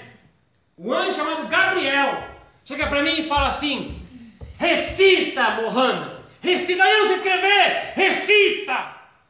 O anjo Gabriel te vem numa caverna no deserto e tu escreve, chama Alcorão. Embalaça ele ficava, tremendo. E o anjo Gabriel recitando o Alcorão para ele. Jesus! Deserto. Quem foi trocar ideia com ele? O demo. É uma experiência mística, religiosa. E aí? E aí ele volta dessa experiência e uma comunidade cerca esse indivíduo para ouvir o que ele tem para falar. Vem sempre com uma notícia boa. A comunidade, ou ele mesmo, começa então a escrever a sua doutrina, ou passar oralmente, se forma um conhecimento. E depois? Depois eles formam rituais, sistemas práticos, corporais, invariavelmente, para outros voltarem a experienciar o que ele experienciou, ou voltarem a ter um contato maior com a doutrina, para a doutrina ter uma convicção, uma fé. É absolutamente diferente o conhecimento do outro. Aí tem um artista, aí tem a, a sabedoria popular também, aí tem os mitos. Os mitos não são historinhas, não são metáforas. São formas ordenadoras de mundo diferentes, cada uma delas. Cada uma ordena a realidade de forma bem diferente uma da outra. E assim pensa com o tio o seguinte: qual é a proposta do yoga? Estou acabando, eu juro. Qual que é a proposta? Ah, relaxar. Não, não é relaxar. Qual que é a proposta do yoga? O yoga sistematizado ali por Patanjali, que é o que todo mundo ainda reza a, a, a, É liberdade. a doutrina dele. A liberdade, para quê? Para que eu quero ter ser livre? Para superar o sofrimento. Para acabar com o sofrimento humano, como qualquer outra religião. Toda religião surge para acabar com agruras, as agruras da vida de, uma, de um contexto social. Seja os muçulmanos no deserto do Oriente Médio, seja Jesus seus apóstolos em Jerusalém, sejam os brahmanes lá na Índia. Que não se engane. Os brahmanes têm uma sociedade estratificada, em castas. Ele não é a última. Tá entendendo? Eu bolei a regra do jogo, mas eu perdi. Não. Tá entendendo? Eu monto as regras da sociedade. Beleza, qual que tu tá? É, sou foda. Porra, tô no alto, caralho. E tu? Ah, tu é meu inimigo? Você fodeu, tu é Dalit. Tu é escravo. Depois é mulher, né? Então não se engane. A sociedade bramânica é estratificada e o alto clero está lá em cima. É para resolver o contexto ali, lógico que é. Contexto dele. Claro que eu estou sendo cáustico, tá certo? Claro que eu estou sendo sacana, bastardo. Estou vendo a coisa ruim. O cremulhão. Mas o yoga tem uma proposta muito clara. Ele quer acabar com o sofrimento humano. Por que que sofre, segundo Patanjali? Isso aí é acabar com a amizade, né? Qual é a razão do sofrimento, segundo Patanjali? É sansara. É estar na porra desse mundo fudido. É reencarnar. Porque a reencarnação só é boa no espiritismo brasileiro. Porque no hinduísmo, você não quer voltar pra cá. É, não tem nosso lar no Ai, yoga. Assim, o yoga tem uma proposta muito clara. Mas ele apresenta antes por que, que tu sofre. Então, a proposta pra quê? Ah, por que tu sofre? Como que eu vou? Não sei como é que eu sofro. Como é que eu vou sair, porra? Pro, pro Patanjali, você sofre porque você vive em Sansara. Ah, por que você está em Sansara? Porque há muito vrit, há um turbilhão na minha mente que não me deixa, não me permite perceber que eu já estou zerado, em harmonia, em sattva, que é o negócio do Purusha. ou Purusha, eu não sou sancretista. Há uma alma já imaculada em você, ao contrário dos cristãos que nascem pecadores, para o yogi, tu nasce zerado. Mas no contato do seu corpo com o mundo, para Kurt, tô zoando, né? Você vai se esquecendo da sua verdadeira realidade. Purusha, tá comigo nisso não? Levanta a mão se estiver viajando demais, tá bom? E aí, esse turbilhão da sua mente que Sansara produz te afasta de você mesmo. Me deixa então ignorante. Chama vide ou alienado de mim mesmo. A ignorância é a mãe de mais quatro comportamentos que são nefastos para o meu conhecimento espiritual: o apego, a aversão, o medo da morte, ou apego à vida, e o orgulho, ou a falsa identidade de mim mesmo. São os kleshas. Ignorância, apego, aversão, medo da morte e orgulho são cinco comportamentos que me afastam da minha alma imaculada, Purusha. E são produtores e produto dos vrits, desse turbilhão da mente. Vrit, vrit significa é, é, algo que gira em torno de si mesmo, sem sentido. Tese de doutorado, de mestrado, Lilia Gumini. É uma gente boa que fez línguas na USP. Ele teve uma brilhante ideia no mestrado. Ela traduziu o sânscrito para o português. Está na biblioteca da USP. Você, é, não é tão gostoso de ler. O doutorado teve uma ideia mais brilhante. Pegou o Vedanta, o dueto, Advaita de Shankara e traduziu para o português. Tá aí. Então, ela traduz Vrit como algo que gira em torno de si mesmo, como moscas em torno da lâmpada.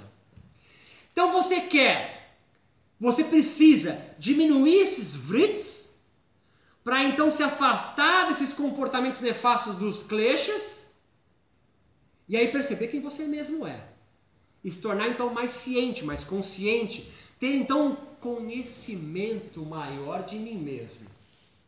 Conhecimento. E Patanjali então dá um caminho óctuplo para tu chegar nesse estado, que é o Ashtanga Yoga, não Ashtanga Vinyasa, é o Ashtanga Yoga. Tem yamas e niyamas, condutas éticas para a sua boa vida. Não matar, não comer a mulher do outro, tem que ser celibatário é, não, não mentir, não roubar. E o último niyama, dedicar a sua vida à consagração de Deus. Ishvara. É altamente religioso. É altamente religioso. É uma proposta muito clara. Identifica qual é o problema do mundo, do mundo. E faz uma proposta muito clara de como você ascender à experiência última de Samadhi, a experiência do Samadhi que é o último estágio do Ashtanga Yoga. Yamas e Niyamas, código ético e moral para a conduta da vida. Asana, Pranayama, Pratyahara, Dharana Dhyana, que é a meditação propriamente dita, e o Samadhi, uma experiência transitória onde você vislumbra o seu verdadeiro ser, mas é transitória. Mas ela te produz, então, você volta do Samadhi com um conhecimento melhor de si mesmo. Tô acabando, eu juro. Tamo junto comigo até aí, não? Tudo bem? Beleza? Beleza. O yoga tem uma experiência religiosa dele, o próprio Samadhi. Ele tem a doutrina dele, é o Ashtanga Yoga do Patanjali. Ele tem a sua comunidade, olha mais aqui, ó. Comunidade. Compra Yoga Journal, vai no Lemon comprar calça. Agora no Google. E tem uma prática ritual também. Como qualquer prática religiosa. Para quê? Para você voltar a comungar novamente a sua verdadeira essência. Ela, o yoga, o yoga é diferente do cristianismo, do islamismo ou do judaísmo, que são religiões éticas. São religiões que têm um preceito ético para você seguir na sua vida, e aí há uma esperança, se você seguir esse conduta ética, de alcançar o céu, num outro mundo, numa geografia suprassensível. E o yoga? O yoga tem uma conduta não é mais tão ética. Ninguém nem sabe o que é klesha. Apego, aversão, medo da morte, orgulho. Não tem que viver assim. Yama niyama. Ah. Não, é, só não violência. A Não fornicar? Hum, não. E ainda até mudou. É só fazer com o seu parceiro. Só depois. Cada uma modificada. É uma religião mágica. Que pariu. Tá incomodado com a palavra religião? Muda para espiritualidade. Ficou mais bonitinho? Sim. Sim. No senso comum, a gente tem traduzido religião como alguma coisa institucionalizada. Mas não são todas religiões que são institucionalizadas. Algumas são, outras não.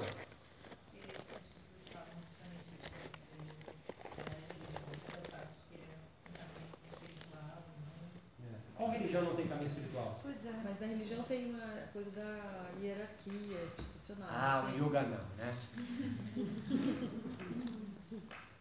ah, é diferente. É, porque tipo Hermógenes. Muda um suto do Patanjali. Contraria Shankara numa aula agora, Ariana. Ela vai. Não dá. Porque os Vedas são infalíveis. É uma doutrina, é um livro que é perfeito em si mesmo. Como a Bíblia, ou o Alcorão, ou a Torá, ou o Sutta de Patanjali. O conhecimento não vem da ciência, que pode ser falível.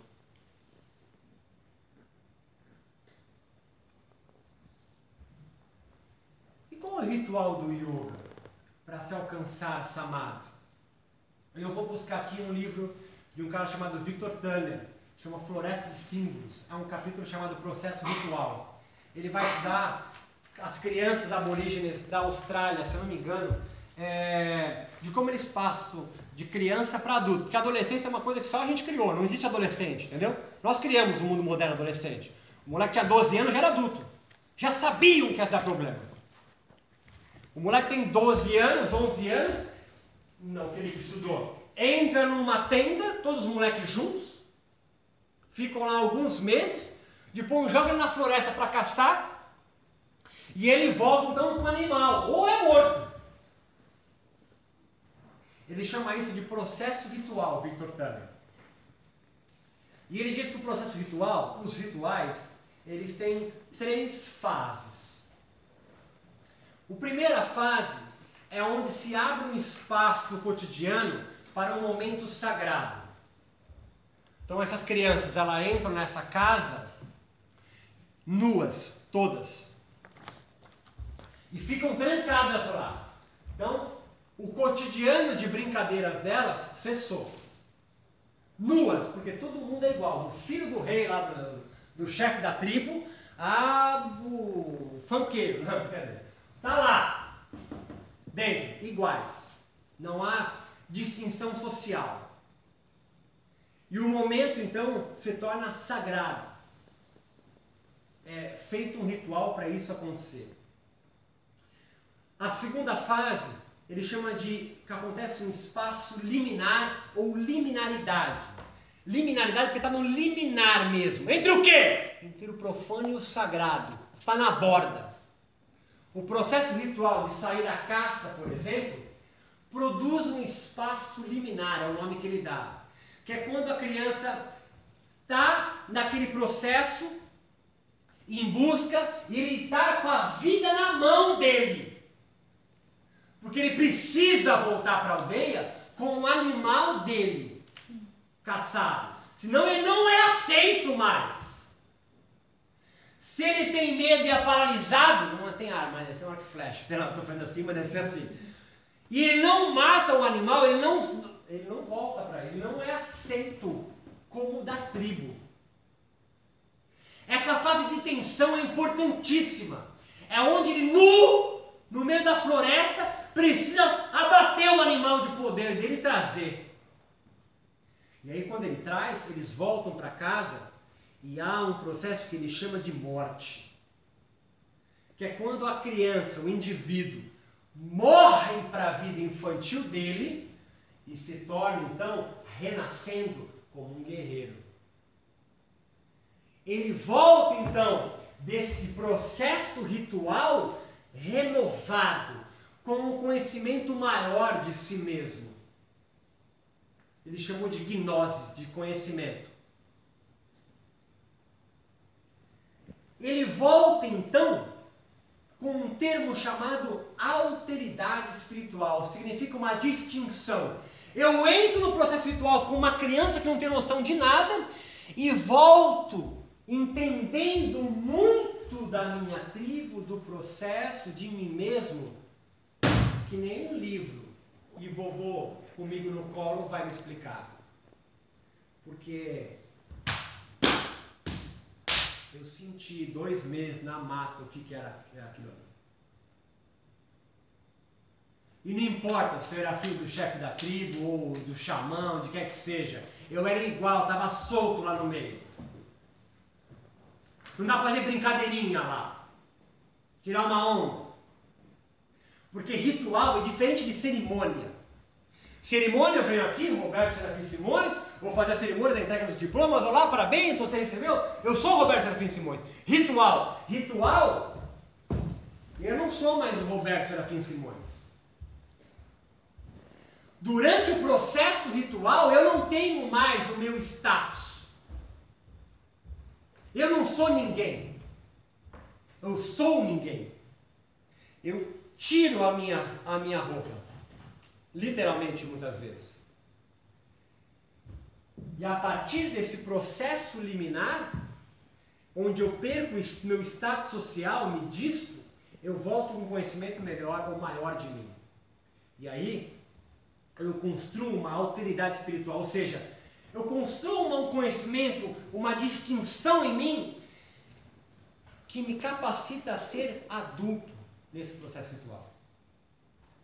E há vários processos rituais, tá certo? Dei o exemplo de um aqui, mas há vários processos rituais, há vários rituais.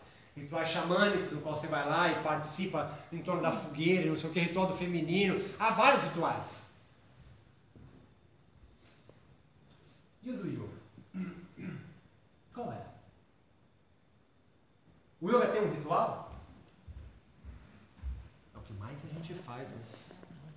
Mais do que ler doutrina, a gente faz ritual, porque o, o yoga ele é uma espiritualidade, senti que vocês ficaram meio abalados com isso, eu não tenho tempo para explicar muito sobre isso, não proibir de falar religião.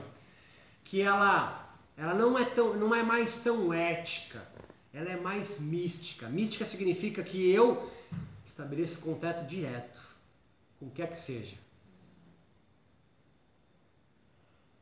Quando vocês constroem, entram numa sala de yoga, para uma prática de yoga, vocês deixam o sapato lá fora. Abrindo um espaço do cotidiano para um momento sagrado de vocês. E aí você realiza uma série de técnicas corporais, pranayama, vocês cantam mantras, fazem posturas. É onde acontece o espaço liminar, a liminaridade, ou deveria acontecer pelo menos, durante a execução de asanas, ou de pranayamas, ou dos mantras. Vocês deveriam se despir de quem vocês são mesmo. Eu não sei quem de vocês já teve essa experiência. Você compreende onde eu quero chegar? Cada prática de yoga no seu tapetinho é um processo ritual.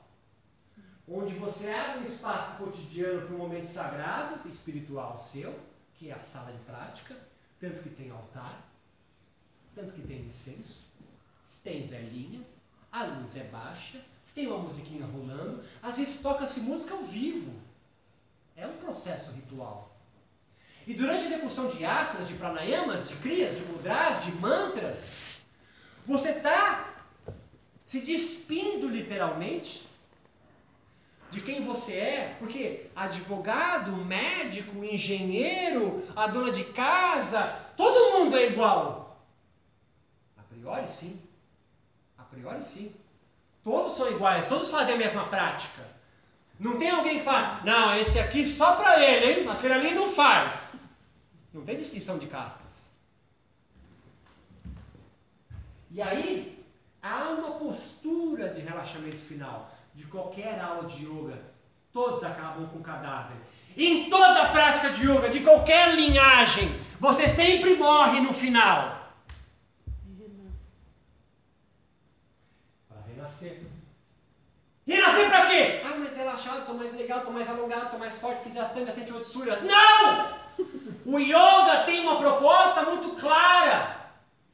Ele quer produzir então viveca em você um conhecimento, um discernimento espiritual sobre si mesmo e perceber quanto está enredado em sansara, o quanto seus comportamentos estão enredados no apego, na aversão, no medo da morte, no orgulho, que te causam alienação e ignorância de você mesmo. É isso, não é? É isso. E aí você renasce com conhecimento melhor de você mesmo. Só que estão suprimindo, né? Essa parte do, do ritual, que é o justamente o da morte. Ninguém quer mais morrer. Transformou quase num volta calma. E é claro que há uma ala de yogis com razão criticam essa obsessão por asanas e se esquecem do conhecimento, da prática, do ritual. Os tradicionalistas têm crescido mais, né? Aquela galera que vem buscar a essência. Mas o ritual do yoga é claro. E a busca que ele te tenta te trazer é você fugir da alienação de si mesmo, da ignorância, de Maya.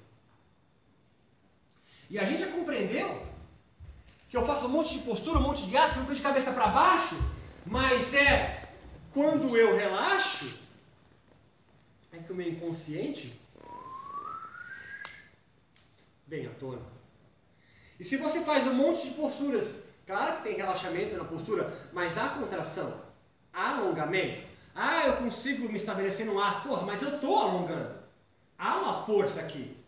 Alô, Shavasana não. E é nesse momento, então, uma parte essencial para qualquer processo ritual, que você precisa renascer uma nova mulher, um novo homem, com um conhecimento melhor de si mesmo, experienciar um samadinho, como dizia um, um professor meu. O samadinho precisa ser um samadão, pode ser um samadinho, aquele gostosinho, aquele conhecimento que veio. E aí? É. Tá. Quer conversar? Não. Já saquei. Ou aquele que você falou, pô, saí, mas não preciso trocar ideia, preciso dialogar isso que aconteceu comigo. Ótimo. O diálogo tem desaparecido das aulas de yoga, né? Porque o diálogo sempre aconteceu, né? Parando, parar, aquela mestre para o discípulo, sempre aconteceu isso. Mas hoje as classes tomaram a cara de uma aula de educação física, né? Acabou a aula, beleza? Apaga a luz, ok? Vamos lá, dá uma olhadinha, vamos sair. Ah, a gente fez algumas aulas lá em São Francisco que tinha. O professor falava, ó, oh, abre o tapetinho, dá uma alongada antes aí. Uma alongada? Calma, Coldplay. Coldplay tá suave. Algumas aulas eu fiz protesto. Eu fiquei em. Coldplay tá O cara veio perguntar pra mim em inglês, tá? Você entende, tá entendendo? Totalmente. De sacanagem, eu ficava em Tadasana. Quando ele deu o coice, colocava as duas mãos, tinha que dar um chute em parada de mão. Eu falei, não, isso não, é, não vou fazer isso. Não teve uma hora que você deitou em Shavasana no meio do... É, eu deitei também. Mas aí quando uma outra professora me veio fazer abdominal, eu falei, porra, aí não, aí, aí é, aí é voltar pra FEPS, aí, aí, aí não, aí não, aí é voltar pra FEPS, luto pra sair de lá. Me desculpem se eu ofendi vocês em relação à religião, é provocativo mesmo, a gente pode conversar isso melhor, depois ou amanhã. É claro que nem todas são é, linhagens, têm a característica de religião, e a religião tem um contexto para vocês, às vezes, pejorativo. Desfaça esse engrama de você. Religiões não são coisas maléficas. É... Quem está pautado em ciência, no que é empírico, sensível, concreto, humano, palpável, certo, tá aqui, ó. É o cagão. Ele está com a mão na cintura com uma dúvida gigante na cabeça. É o cientista. Esse não se lança.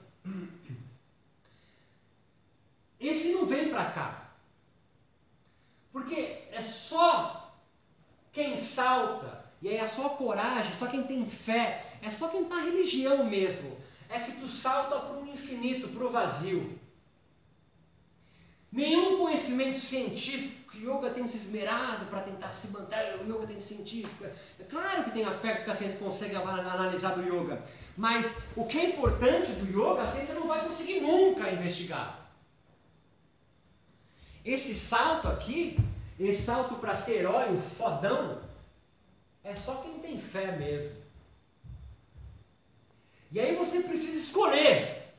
Porque não dá para ser laico e espiritual. Você compreende laico?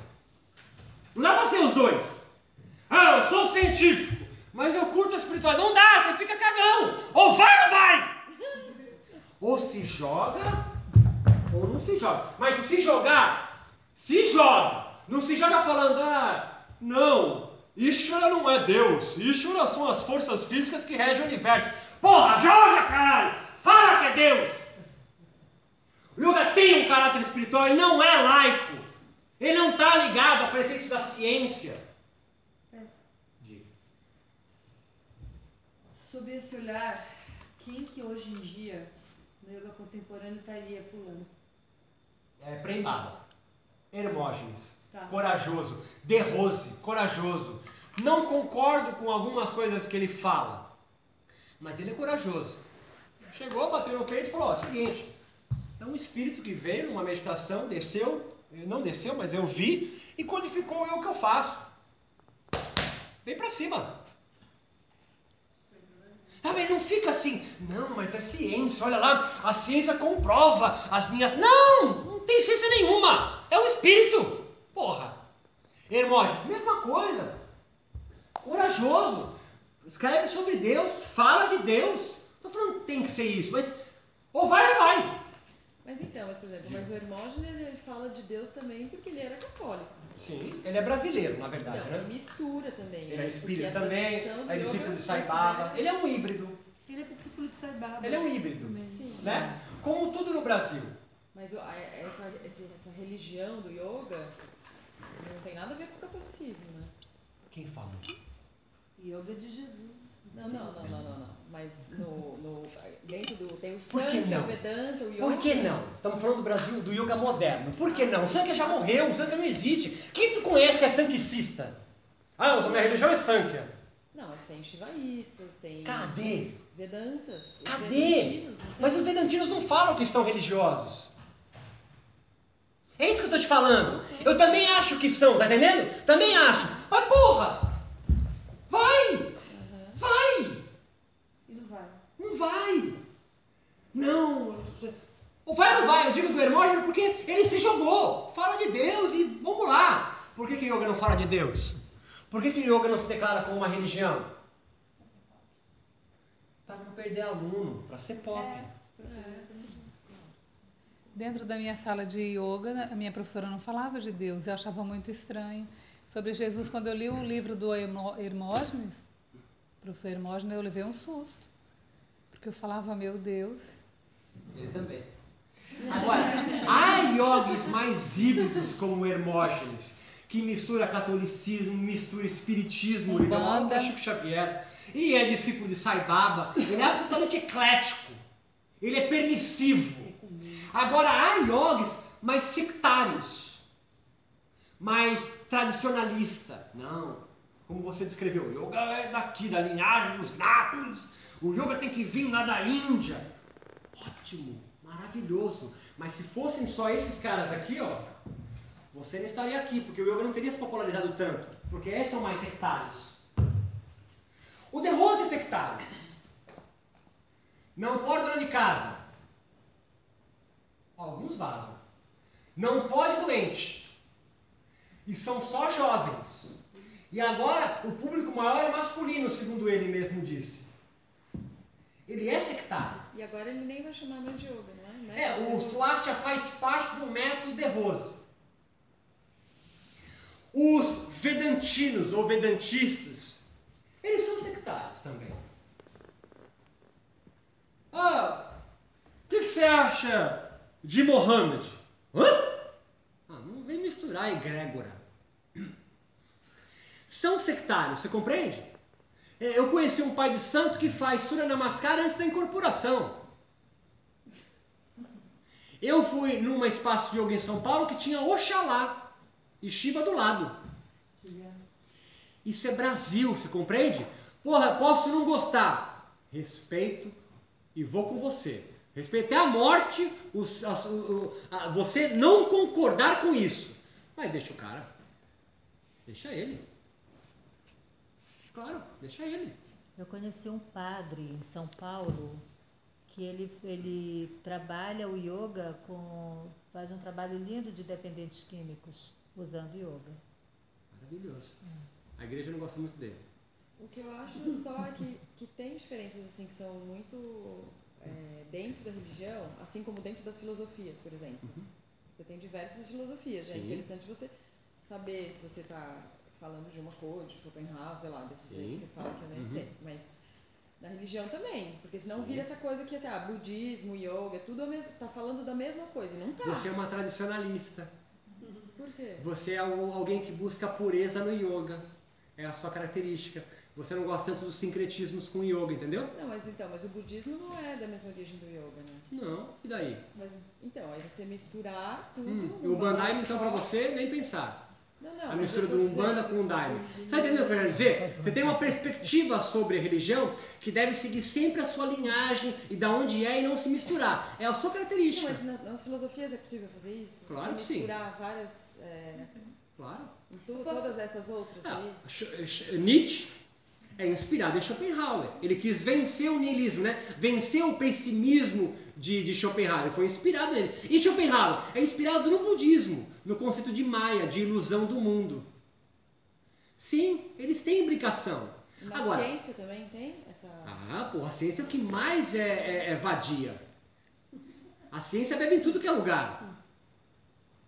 Tudo que é lugar. A ciência, é- ela gosta disso. E ela quer medir espiritualidade. E ela não se importa de você falar contra o que eu tô falando. Ela fala, porra, saquei, entendi. Claro que tem brigas, mas, porra, você me facilitou eu não perder 10 anos da minha vida para chegar nessa conclusão que já me adiantou agora. A ciência gosta disso. Agora, as religiões não. Você não pode. é, não dá para mexer no Vedas. Não dá para mexer no Vedanta. Não dá para incluir mais alguma coisinha na Bíblia. Ah, vou meter o Sutra de Patanjali com 190 sutras só. Não dá. O budismo de, de- do Dalai Lama, eu, prometo que é a última coisa que eu falo aqui. Ele se reúne acho cada 3 ou 4 anos em Dharamshala, na Índia, chama Mind in Life. Ele se reúne, os budistas, com cientistas do mundo todo para falar sobre meditação, compaixão. É, o Francisco Varela, que é um, um chileno, é, Daniel Goleman participa, Elisa Cousada, que é uma neurocientista é, de São Paulo, participam de lá. E o Dalai Lama fala assim: olha, se a ciência conseguir contribuir com alguma coisa para o budismo, é, eu mudo o sutra budista. Há pelo menos 20 anos de encontro, nenhum sutra foi mudado. Porque não vai mudar, não tem como mudar o budismo, a religião. Claro que pode mudar Mahayana, Theravada, mas a ciência não vai mudar o budismo. Compreende? O budismo muda a ciência. Porque nunca estudou tanto meditação como agora. E olha só que coisa louca, como o yoga também tem se brincado com a ciência. É, não tem cabimento. Olha o que eu vou fazer agora. Não tem o menor cabimento eu falar assim, ó. Ah, orientador, tive uma ideia. Vamos pesquisar muçulmanos e católicos. Vamos analisar o quanto o músculo posterior da coxa de muçulmanos é mais flexível do que católicos. Por quê? Porque eles se prostram cinco vezes em direção à Meca por dia. Ó. Conclusão. Todo mundo se converte para o islamismo porque melhora o sensor posterior da coxa. Agora, pra gente, tem um puta sentido alguém fazer a anatomia do yoga. Sabe por quê? Porque o nosso discurso espiritual do yoga, o religioso, está muito mais legitimado pelo discurso da ciência, transvestido de espiritual, do que pelo Vedas ou pelo hinduísmo. O, o yoga sempre foi um darshana hindu, um ponto de vista. Dentro desse guarda-chuva hinduísmo, o, o, yoga era um. No mundo moderno, o yoga saiu fora. Ninguém mais precisa estudar hinduísmo. Você não é hinduísta para fazer yoga, praticar yoga. Agora vai na página do, do padre Marcelo Rossi, nem faz mais. Mas agora tá o Fábio Melo mais famoso, né? Tem tem um assim lá da minha filha faz. Como é Snapdash? Dash, sei lá, falando daquela porra. Instagram. E. Não, é mais ainda que Instagram. E ele é mais pop, canta, e você não segue os preceitos da Bíblia. Agora, pratique yoga. E come carne. A comunidade do yoga expulsa você. Ela pode não ter uma instituição visível, mas ela possui uma estrutura invisível que rege as regras do yoga. Isso mesmo. Porque quando Cristóvão Oliveira levou todo mundo para um PS, para uma UTI, porque ele deu muito chá lá para. Ele foi expulso. Ele, ele tinha vídeo com aquela atriz da Globo. Como é o nome dela? Fernanda Lima. Fernanda Lima. Foi expulso. De Rose. Também. Comete alguma atrocidade quando você for conhecida. No micro-universo do yoga, vê se os yogas não expulsam você.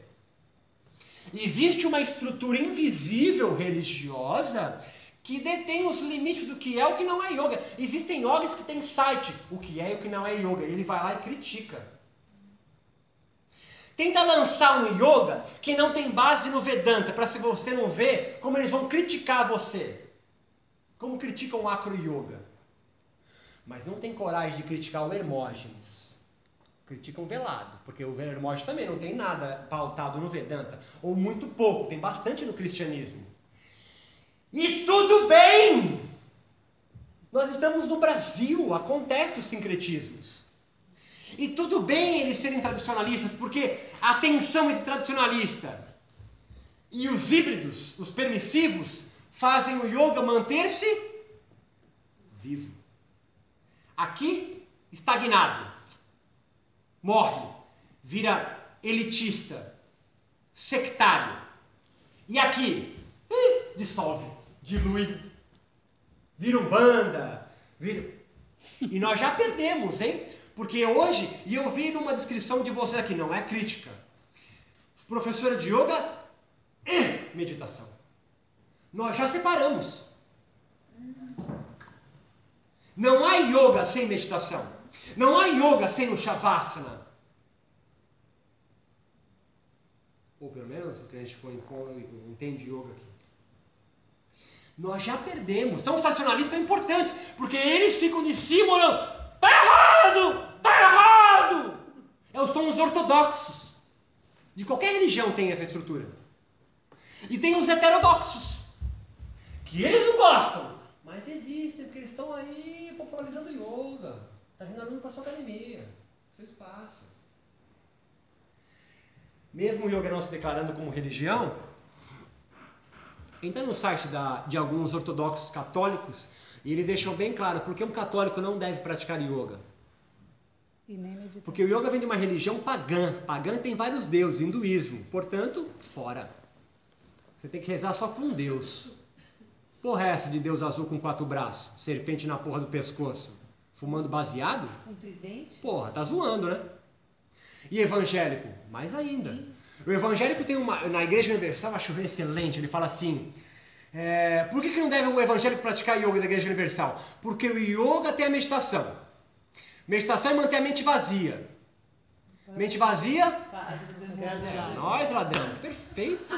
E a, a questão dos Hare Krishna nessa É questão? uma outra religião, Hare Krishna. Mas como é que ele fica né, na linha do yoga? Fica onde? Eles adoram.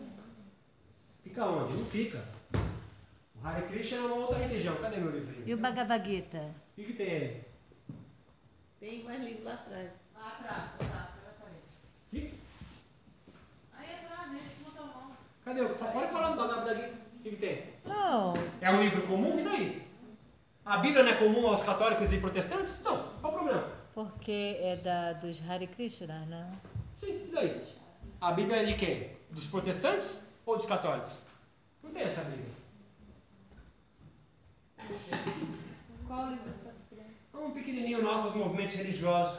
O cara descreve... Ah, tá aqui embaixo desse vermelho, eu acho. Aí, tá? Dessa da outra pilha aqui pra frente. Novos movimentos religiosos. Silas Guerreiro, antropólogo da religião da PUC. Cientologia é uma nova religião. Ciência cristã é uma nova religião. Druidismo, uma religião nova dos druidas. Cientologia? Cientologia. É do Tom Cruise. É, o Tom Cruise, não o doutor Cruz, mas ele é um de- devoto de lá. Sim, de. E a tese de doutorado do Silas Guerreiro foi estudando o movimento Hare Krishna no Brasil, que nasce em Nova York, não na Índia. É uma nova religião. Claro, tem semelhança com o yoga, faz a prática meditativa igual do yoga, é, mas qual religião é única? Não tem. Ela, empresta. Ela empresta. Muito obrigado, meus queridos. Um bom descanso para vocês. Desculpa falar demais. Muito obrigado. Muito obrigado. Peço desculpas se por acaso ofendi vocês em alguma coisa da minha fala, de religião, tudo. pensar. Tá?